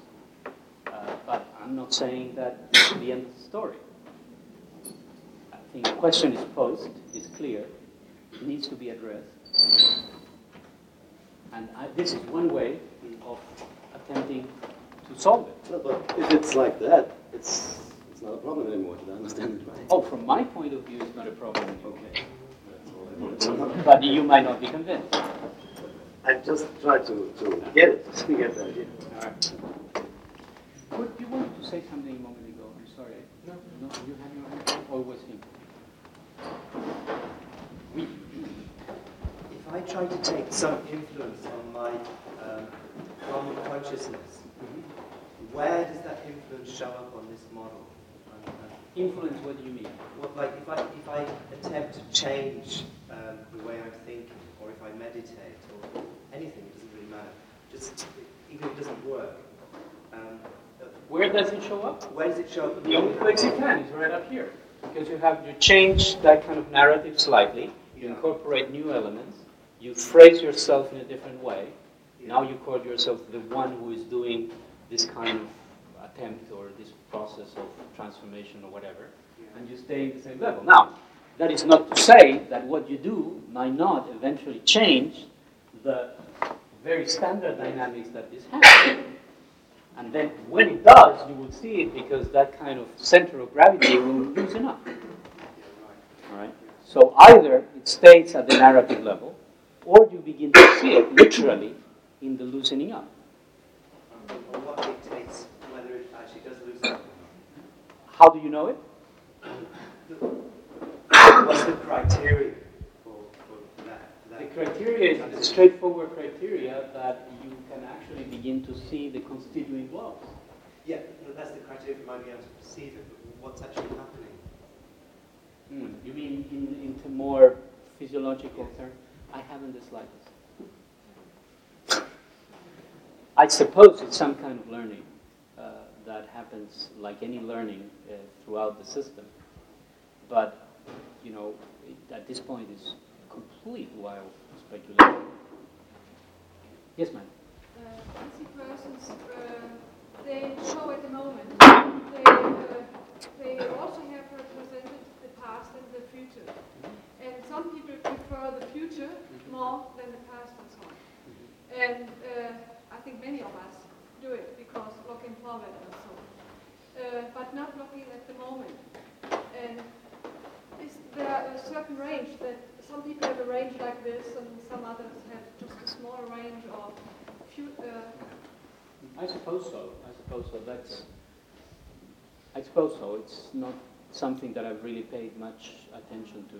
Because they react in reality. I feel that uh, their acting seems to be very different, uh, well, effective. Right. I don't know. It's it's more of a matter of actual experience in working with people and in working with organizations. I really don't do that much. Yeah. I'm sorry, I still didn't get this. This is of the narrator. Of the what? Of the narrator. Uh-huh. Uh, this is. Could you explain again to me? Is this a different level of description, or is something happening beside this chunk business going on?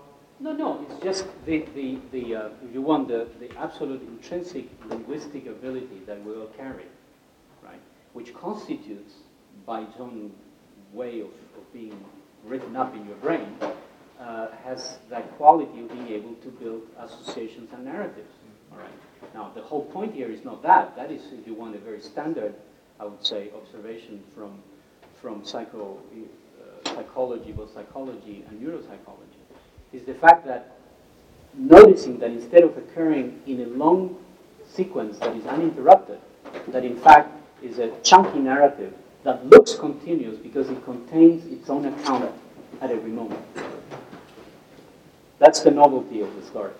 And I was using, borrowing from Dan Dennett, uh, this beautiful metaphor as a narrative center of gravity because it seems to sort of pull you into it at every moment. Okay.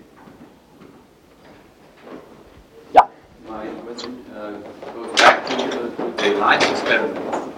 This reminds me to the uh, so-called mind machines. Do you know something about? Uh, did you experience these things? Mind? Mind machines. Which was that? Oh, you mean with the alpha, with the alpha loop? Alpha loop? I don't know the alpha You mean you take the alpha wave and you train yourself? Uh, it's a, a machine which uh, now can don't use this uh, technique, but they will use it. Uh, the machines uh, they put a, a light, flickering lights, and uh, with noise, uh, which is uh, steered by frequency, and you, you experience the flickering light and the noise, and you can alter it, combine this eye with this ear, and uh, you experience uh, light effects, and you can uh, relax and so on. Did you, did you No, it's really nothing to do with it. this is much simpler. It just it's just a, using this this rhythm is just a way of trying to get some kind of handle into this temporal parsing of the perceptual process. So I'm just using that kind of wave as an indicator. It's in fact a very bad indicator because it's way too gross. If you really wanted to do it, you would need to go inside and record inside, which of course has some ethical problems with that. But um, no, no relationship. Uh, yes. One, I have the lady here before. I'm sorry. Go ahead. In psychoanalysis, we look at the unconscious. Is in your model any place of the unconscious? Uh, the question is, uh, is there anything that one can, one can place like a psychoanalytic notion of the unconscious? Listen, I have been living now in Paris for about five years, and I have made very good uh, friends in the psychoanalytic world. Some of them very good psychoanalysts. And uh, I say that because I have uh, learned enough about psychoanalysis to understand that it is a complex and subtle uh, uh, tradition. So I don't want to make any kind of quick uh, presupposition or assumption here. Basically, because I don't know. I thought at the beginning that one could, but the more I read and discuss and talk with people, the more I have the impression that it's a work that needs to be done. In other words, this entire thing, it seems to me that is so ripe for that kind of an attempt, but that needs somebody from the psychoanalytic tradition that can actually do it. I don't know it, so I don't even want to begin an answer to your question, except to say that it seems to me very, very ripe. And if there's some beautiful opportunity for interesting research, it's that one. if you have the training to for that. Like some, the- more temp- tempting uh, proposition is that in fact this, passages, this plunging into the chaotic transition, the fast dynamics, is something like the unconscious. In fact, there's a lady in the United States called Sherry Turkle who actually proposed that. But she got literally blasted by all kinds of criticisms by saying that she was confusing things that has nothing to do with uh, this kind of transitional moment, that the unconscious has to do with language. I mean, I'd rather not step my foot into it. but I do think it's damn interesting and that it should be done. So welcome. yeah. To me, uh, what you described here, it still um, stays a little bit um, abstract. I, I would very interested in hearing an example or two of the experiments you really do and from what kind of things you draw. For the neurophysiological side? Uh, well, this is one experiment, uh, an example, which is a more of a gross uh, kind of experiment. Uh, the most detailed experiment, well, there's all kinds Or of. maybe maybe uh, the parameters that you take from is it the EEG or what? What is the parameter? It ha- this has been done at the gross EEG level, like in humans. It has been done in the local EEG level by implanting, for example, a 100 electrode array on the olfactory bulb of rabbits. It has been done at the micro level by putting electrodes inside of the brain. I do it, for example, with uh, birds. Other people have done it with cats, with monkeys, with snails. Uh, so the thing actually goes from the cellular up to the macro level. So you can, you can do the, there are examples of experiments throughout those levels. And in all cases, you measure exactly the same thing. You, know, you measure the temporal course of the electrical events, you analyze the phase uh, synchronization, you analyze the transition of the correlation dimension between ensembles of neurons, and so on and so forth. It's not particularly actually sophisticated as an experiment. It's time consuming and it's difficult. There's lots of literature I could give you on that. And how do you um, how can you say that this is the uh, that this is the meaning of what? The what? That this what you draw here is the meaning of what you measure. Well, one can always discuss about it. It seems to me that it's a very um, natural, uh, very simple, very straightforward uh, reading of that uh, of those experiments. If you want to come up with an alternative one, sure, but it seems to me so natural. You, see this this process is coming into very low dimensional attractors and then going back into chaotic practice, going back like that. And each one of those moments behaviorally corresponds. For example, in the case of the rabbit, is very nice. You see the rabbit, Oh, by the way, none of this happens if you anesthetize the animal. If you put the animal under anesthesia, this needs the behaving, aware, conscious creature, which again goes very much. This is one of the reasons why neurophysiologists we have missed this for such a long time, because we tend to work with, with completely anesthetized animals. So you need to work with awake animals. And Freeman, who was one of the first who actually came up with some of these ideas, uh, had these rabbits with a little micro matrix implanted in the olfactory bulb, and he would train them to do sniffing. You go, you know, good rabbits go sniff, sniff, and then at the same time record the, the EEG, and the change in dimension corresponded exactly to the moment of sniffing. Then you were also observed in the visual cortex, and it was called the visual sniff because of that. And it has also been seen, as I said, in snails. We have seen it in birds. And so, um, I mean, it seems so natural that it would have to be hard pressed to find another interpretation for it. The other way around. It's not very inferential. It's quite literal because we have the behavior that goes. on.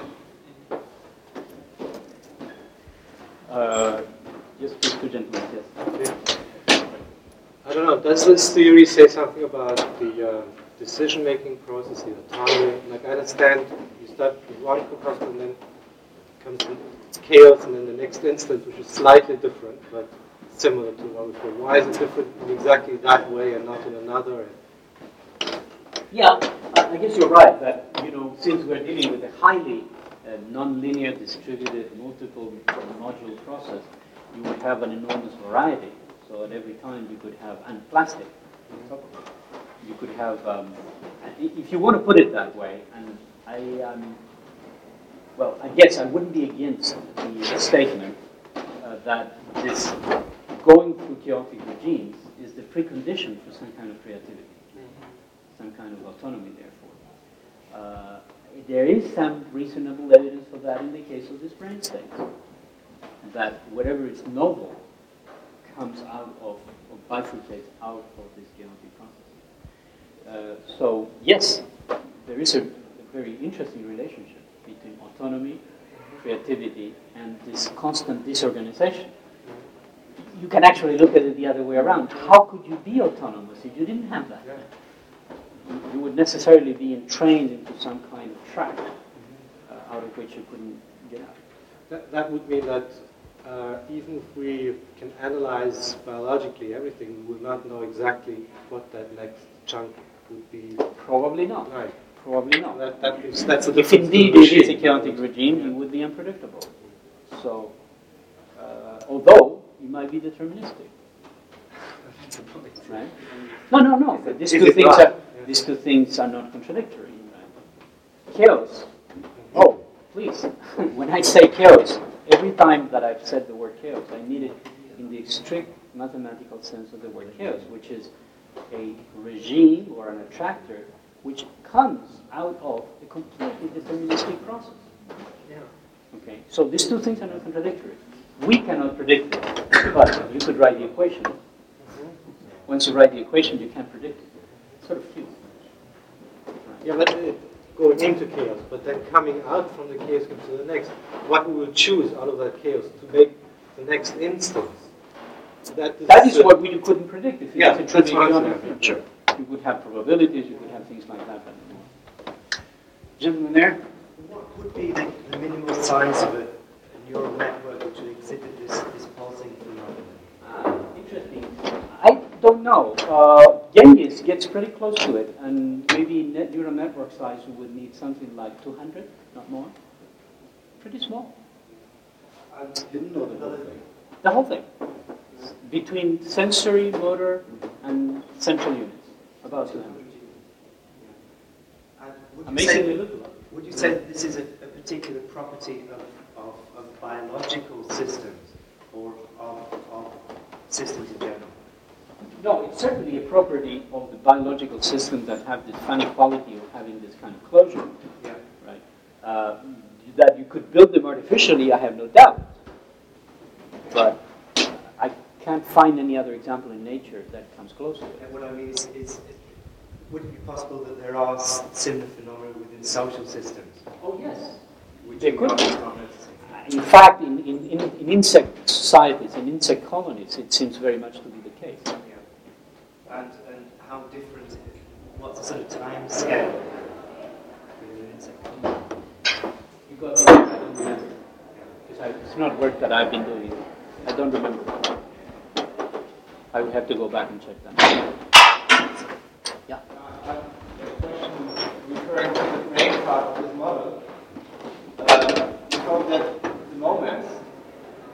around about 500 milliseconds, and the gaps between around about 20 milliseconds. That's about an order of magnitude, more, more or less. And then, for example, if you take an EEG in men and you uh, make a photostimulation, then you can get an effect which you call uh, photodriving and you get in the occipital, occipital part of the brain, you get uh, it's a single evoked potential. And you can drive a brain making a rhythm which is going up to 30, 40, or 50 uh, uh, each evoked potentials in a second, which comes close. So every, every uh, potential you, you measure here is correlated with a, a sensational stimulation. So this comes, so each sensation is coming by time goes to this, what, you- what, what is the gap? Time. how does it fit in, in this model? Well, because you- there you are dealing with a situation which is an extreme, right? You're driving the system to its maximum. And I said you can really go down to about 60 to 70 milliseconds. As you know, there is such thing as flicker fusion, right? There's a moment in which you cannot increase the driving anymore, right?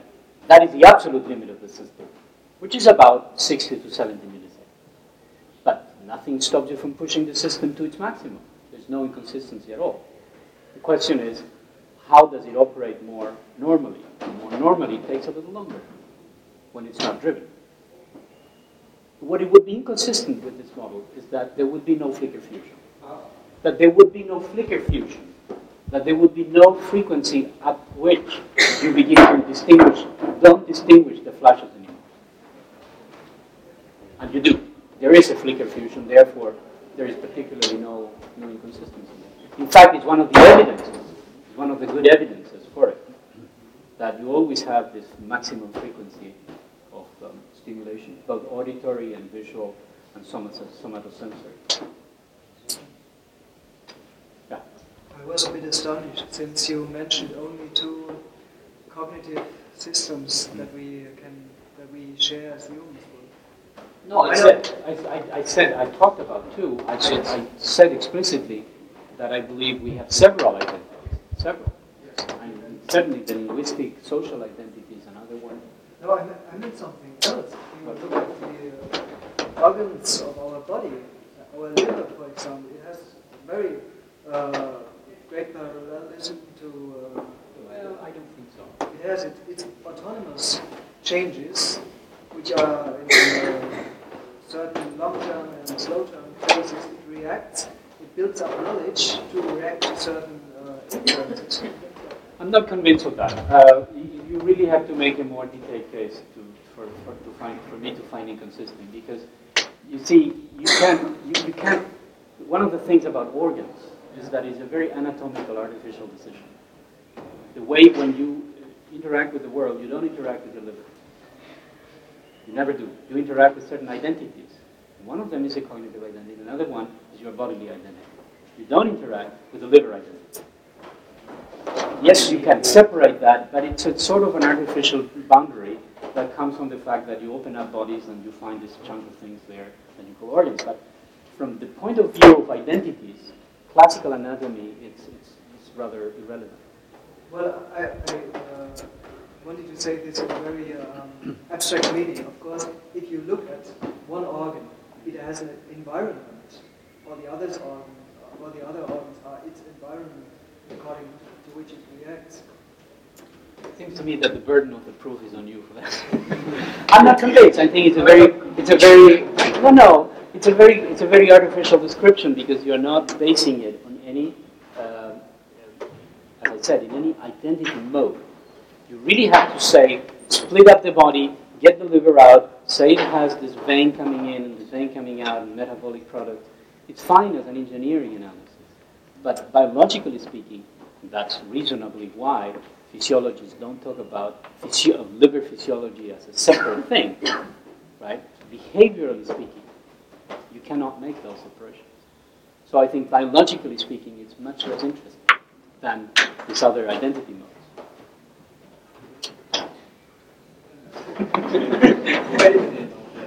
yeah. Um, to back to the link or the, the, influence of the brain on one side and the immune system, for example, on the other. Um, do we feel, do we notice uh, any influence of the immune system only via transmitters and so on by our brain?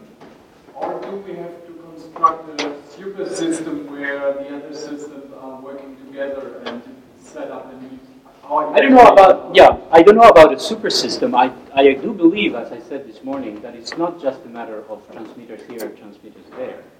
It's a matter of how you get two actual, I, complete whole systems to gear into each other. Naturally, there are mediators for that, but the significance of those mediators is about the not the local but the global properties they carry. And in that sense, you do need a super system. You know, it's like when we con- when we dialogue, right? It is not just one word going there and one word going here. It is the nature of the dialogue, which is a super system. So I do believe that there would have to be a theory of the super system about which um, it's anybody's guess. But that, would, to me, would be the real advancement in psychosomatic theory. Not just having, you know, a whole list of mediators. Yeah. Can you apply this theory to our ability to deal with self-made realities, like machines or mathematical formalisms? It seems to me that this, this model explains beautifully uh, what we all know, that our, know, that our ideas change continuously while we, while we think. Um, maybe these, these chunks follow each other like, say, like parents and children and grandparents and grandchildren in, in reproduction. We evolve like, like, like animals. Uh-huh. And, and this might be a connection between the immune system and the brain. That uh, this was my question this morning. One uh, think that the immune system is carrying around notions and, and the brain is carrying around uh, thought. Now the, question is, the problem is that the self-made, there, say, formulas, the self-defined notions, they don't change. Now, if you have a, a mind model which uh, depicts a, a continuously changing reality and continuously changing um, thoughts and notions, how could it be that we are at all able to deal with non-changing entities? I don't know. I, it seems to me that your question raises more the question of how that happens in the larger cultural milieu for, you know, creation of thoughts and creation of ideas. So you're shifting to another, to dimension of this identity. Uh, so I'm not quite sure what to say. But it's the setting of this conference because I, I think many uh, people from psychiatry would agree that these many mental disorders we, we observe today have something to do with our living constantly in, in informal environments, not just mathematical environments, but somehow self-defined environments.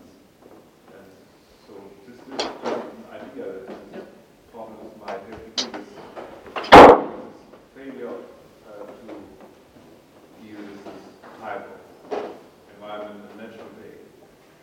That we're simply not equipped with dealing Ladies and gentlemen, maybe I see the people are tired. I am tired. Um, so maybe we could um, have maybe. Is there some pressing? You, you had a question? For the experiments of Dixon. Oh, what? Dixon uh, dealt with uh, um, subliminal perception. I'm not familiar with that. Subliminal perception. Subliminal perception. Ähm, oder John, äh, ähm, er, macht, er hat also Experimente gemacht, ähm, äh, bei denen er ähm, eine äh, Versuchspersonen äh, Reizen ausgesetzt, Reize ausgesetzt hat, die aber so schnell, die Frequenz war so, äh, so gering, dass sie das nicht sehen konnten. Also sie konnten die Bilder nicht erkennen Mm, ah, ja. und haben aber dennoch ähm, äh, ähm, reagieren und lernen können. Also es war zum Beispiel nicht egal, welches Bild man gesehen hat, also welches Bild man nicht gesehen hat, muss man ja sagen. Sie konnten, sie haben es nicht gesehen und dennoch äh, differenziert reagiert. Und ähm, ich überlege, ich frage mich, Ja, ja, no, wo that- passt das da hin? Das Computing Brain und oben ist noch That's der right. Narrative Dings. Exactly. No, but, but what, when you have a very fast set of uh, images shown here, you see, you have still in some of these modules what is physiologists known as pre-attentive segmentation. So you have some kind of a segmentation which you don't have the time to actually put into a narrative. But nothing can stop you from, at a later moment, for example, if there was some kind of a memory, to put it into a narrative. So it's not at all incompatible. This, these modules can be much faster than the total 300 milliseconds, right? You can segment the scene in less than 100 milliseconds. You can segment the scene. You might not see it. That's, that's typically what happens when, for example, when you change shit rapidly, typically you're walking through the street thinking about what you're going to do, and then you hear a car. Uh, then even before you know it's a car, you have already turned your head and changed your attitude. And that is, of course, a sudden transition here, a breakdown, where you don't need any narrative for the segmentation to have occurred. The narrative comes much later. It's much, much later, actually. Much, much later in neural time. You know, you don't notice. You, you say immediately, you stupid, or something. In this terms, you're also talking about the hemispheres, right, and the lower Not really. centers. Not really. Hemisphere here, this, this whole process is actually so distributed that you are literally involving the entire brain almost all the time. Actually, uh, Roy John in New York uh, recently published some fascinating results in which he actually quantified how which percent of the brain cat uses in doing a very simple gesture, like pressing a lever. Train a cat to press a lever. You measure how much of its brain is active, participates in this kind of process. He comes up to something like 50%. 50%. So this idea that we have, you know, that things happen very localized, or they happen here and happen there, and, or you know, these old stories. I don't know whoever put them into circulation. That we only use about one percent of our brain. I don't know what kind of nonsense. Einstein said that. No. He said that. He was much better than that. When? He said that uh, we use 10%. Well, that's not what neurophysiology says. even even humble cats use about 50. So it's really not a matter of left or right. Certainly, you're right in that um, the later cognitive processes, memories and so forth, activate more dramatically the, the cortex rather than brainstem or thalamus, uh, which are much more pre-attentive uh, type phenomena. So you could have, a, as you know, know, decorticated people uh, walk around and have perceptual capacity. Yeah. Thereby identify those chunks uh, by risk, uh, on human beings. Identify is a little too, to say too much. You, you have some vague idea, yes. Uh, and they are the same chunks for every person, or do I No. have my personal? No, no, no, they change. There's some commonalities. There's some commonalities, but the patterns are very unique. It's like your fingerprint. They are the same chunks for every person, or do I No. have my personal chunks? No, no, no, they change. There's some commonalities. There's some commonalities, but the patterns are very unique. It's like your fingerprint. Uh, so, so I have about seven. Actually, it also changes even, for example, in the case of the experiment I described recently of the rabbits and smells. They also have a fingerprint.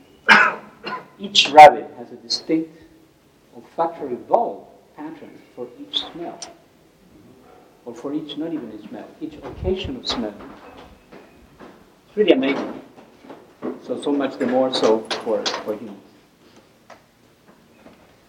Yeah. What prevents this constantly changing disjunctive system from going through wild um, jumps from one uh, mode to another, which would result in, in completely inconsistent behavior? Well,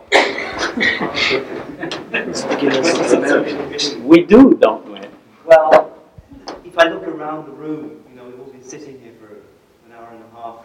You know, people didn't get up and try to walk up the walls or do crazy things like that. I know what you're saying. Yeah. Inevitably, there is this, this kind of center of gravity again. It is a center of gravity. It pulls you to, the re- to repeat the things more or less in the same trend. However, however, you also know that you are capable of dramatic shifts.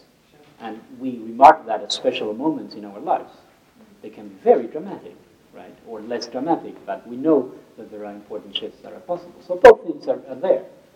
And again, in terms of training, uh, the, the, the, the tradition would say that the more you train yourself to elongate the gaps, the more unpredictable you are. The more, actually, the, some tradition would speak of crazy wisdom. Some kind of very appropriate action, but it's comple- so completely unpredictable that, that you can never fit it into some kind of linear pattern. And it's again the experience of creative poets and creative uh, sportsmen and so on that, that you let go of, of that kind of habitual pattern into moments of complete shift. So both things are there. And it's a bit, in some, in that sense, up to us which, which side do you want to um, ally with. So it's like the center of gravity pulls but doesn't pull that hard. Yes, it can only pull. It can only pull to the extent that uh, you. Yeah, it can only pull that hard. Because if it pulled, if it pulled that hard, you couldn't get out of it. It wouldn't be a center of gravity. It would just be a pit. right. You would never get out of it. Maybe you could recommend one or two books on this topic, particularly with the chunks. Uh, just, just to finish this, this gentleman here. Um,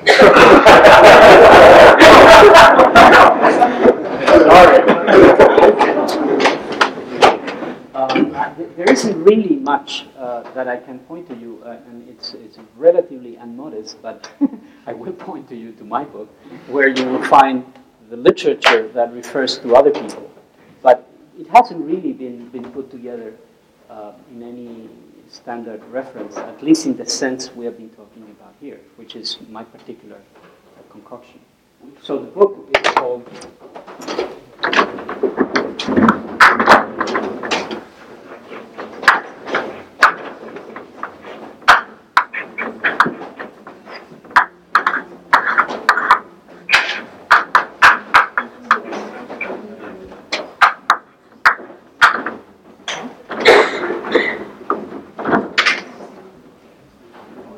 Is it on the market or do we have to wait? Oh, sorry.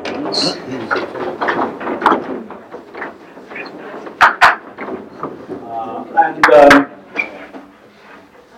Scherz will do a German translation too. 1998, six years. No, 19, early 1992. The translation's already done, actually. They have to. this book is entirely devoted to this, to this whole thing. So, in fact, you know, the workshop we started yesterday and the discussion today, what I wanted to do is to introduce the main ideas of that book. And um, at least it has the, the, the, the advantage that we uh, really cite just about all the papers uh, that are pertinent to this, both physiology, psychology, contemplative practices, philosophy, and so forth. Yes? What, what is the, according to what he was asking, what's the uh, center, uh, narrative center of gravity, like uh, of, of the autoimmune system? And what happens, uh, I, which I didn't get, maybe it was the answer was in it, but I didn't quite understand it. How does um, how does a change occur uh, from a healthy autoimmune system uh, to an autoimmune system where uh, you have a, It's, it's a confusing. I never said that there is anything like narratives in the immune system. No. There is no, no narrative center of gravity in the immune system. All there is is some kind of um, coherency that happens through the closure that it has, so that it becomes a global coherent unit. Uh, my or our hypothesis for working with autoimmunity is that the reason autoimmunity appears is because you have a, a chunk of the network that becomes decoupled from the rest, which is why you have those patterns which are not part of the totality but are become like sub-networks. So if you want the metaphor, it's like there's a part of the system that becomes antisocial. All right? It's not a bad metaphor. And in order to actually regain those asocial elements, you have to re-socialize them rather than repress them. You could try and repress them, it doesn't quite work. But if you try to re-socialize them, it seems to work better. But now that's a big metaphor. But what we do actually to re-socialize is to add connectivity. Right? Traditionally, the medical approach has been to try to suppress the antibodies against the markers that, that are attacked. That doesn't seem to work at all. Uh, and by trying to producing this selective resocialization, adding connectivity, it worked quite well. I get that point, but I don't understand the germ. Uh, how, How does it happen? Yes, I mean, Oh, the, the etiology, you mean? The classical uh, things are viral or whatsoever, but I don't think it's true. No, no, no, no, no. Autoimmune disease has no external viral bacterial in, uh, uh, concomitant at all. Well, give me one clear example where there is a viral cause. I mean, let's take uh, For example, uh, uh, aplastic anemia after uh, certain types of hepatitis. Yes, but that is a very extreme example. Oh, let's with take. diabetes, or with diabetes people who say you have a or with uh, um, arthritis, you have a uh, virus infection before, and then the immune system is uh, is um, getting out of uh, control. People have tried to relate autoimmunity to infections, to stress, to genetic conditions. None of it seems to show any correlation between 30% and 35%. And you know, the, the last, uh, there's a couple of recent reviews on that, there's absolutely nothing. It, the, the clear-cut fact is that you have to deal here with a question of deregulation of the, of the whole system that might have multiple dimensions, and therefore it's not easy to pinpoint into one cause. So what causes that deregulation, or what is the etiology of that regulation? I- I don't think there is any clear hypothesis. But at least you're on the, the, the good track if you can identify what is it that gets deregulated. Do you think it, the uh, etiology is more an internal one, or uh, Basically, basically, if, if you know, if I have an intuition and this is just pure uh, hunch, that you're dealing here, like with the nervous system, you're dealing with an extremely fragile system. I mean, living systems are so incredibly fragile. You know, that just about everything deregulates them. It's a miracle that we're alive. And I, I really honestly believe that. You take the nervous system, you insert one little electrode in one little place of the brain, you pass one ampere for 10 seconds, you produce an epilepsy. Just twinkling it just a little bit. The whole, the whole thing is just dangling, you know, ba- barely to support itself. Same thing is with the immune system.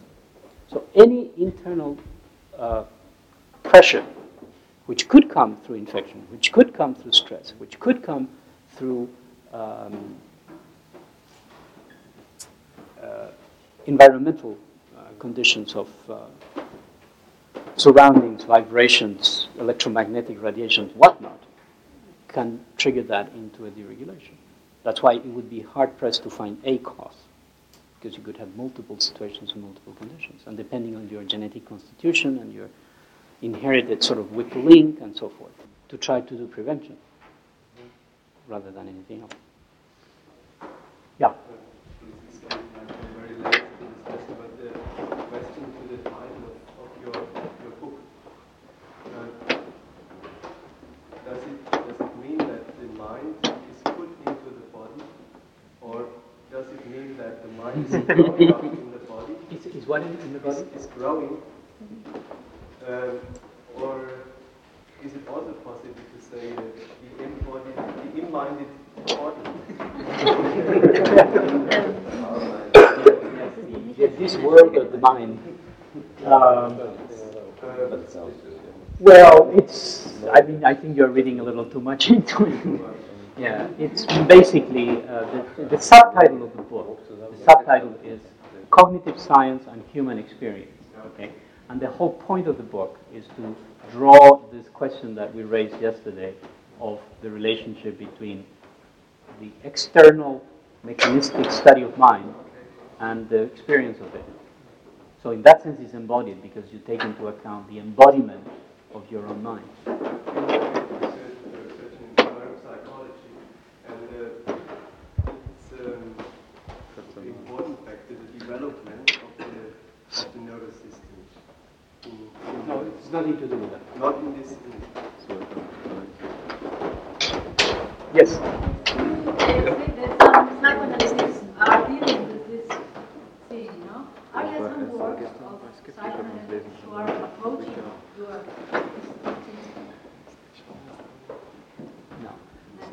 Not that I know. It's to say, all the, lit- all the literature that comes from the phenomenological side or the neurobiological side that draws on this, it's in the book. And it's fragmented because, as I said yesterday, it's a question that very few people have really paid attention to. And I cited the only two books that actually address the similar question very directly. Jackendoff and Minsky. So- yeah, I'm sorry. but they're cited in the book. I mean, I had to make some advertisement for my work. So, ladies and gentlemen, we should stop here. Thank you so much, and uh, have a good time.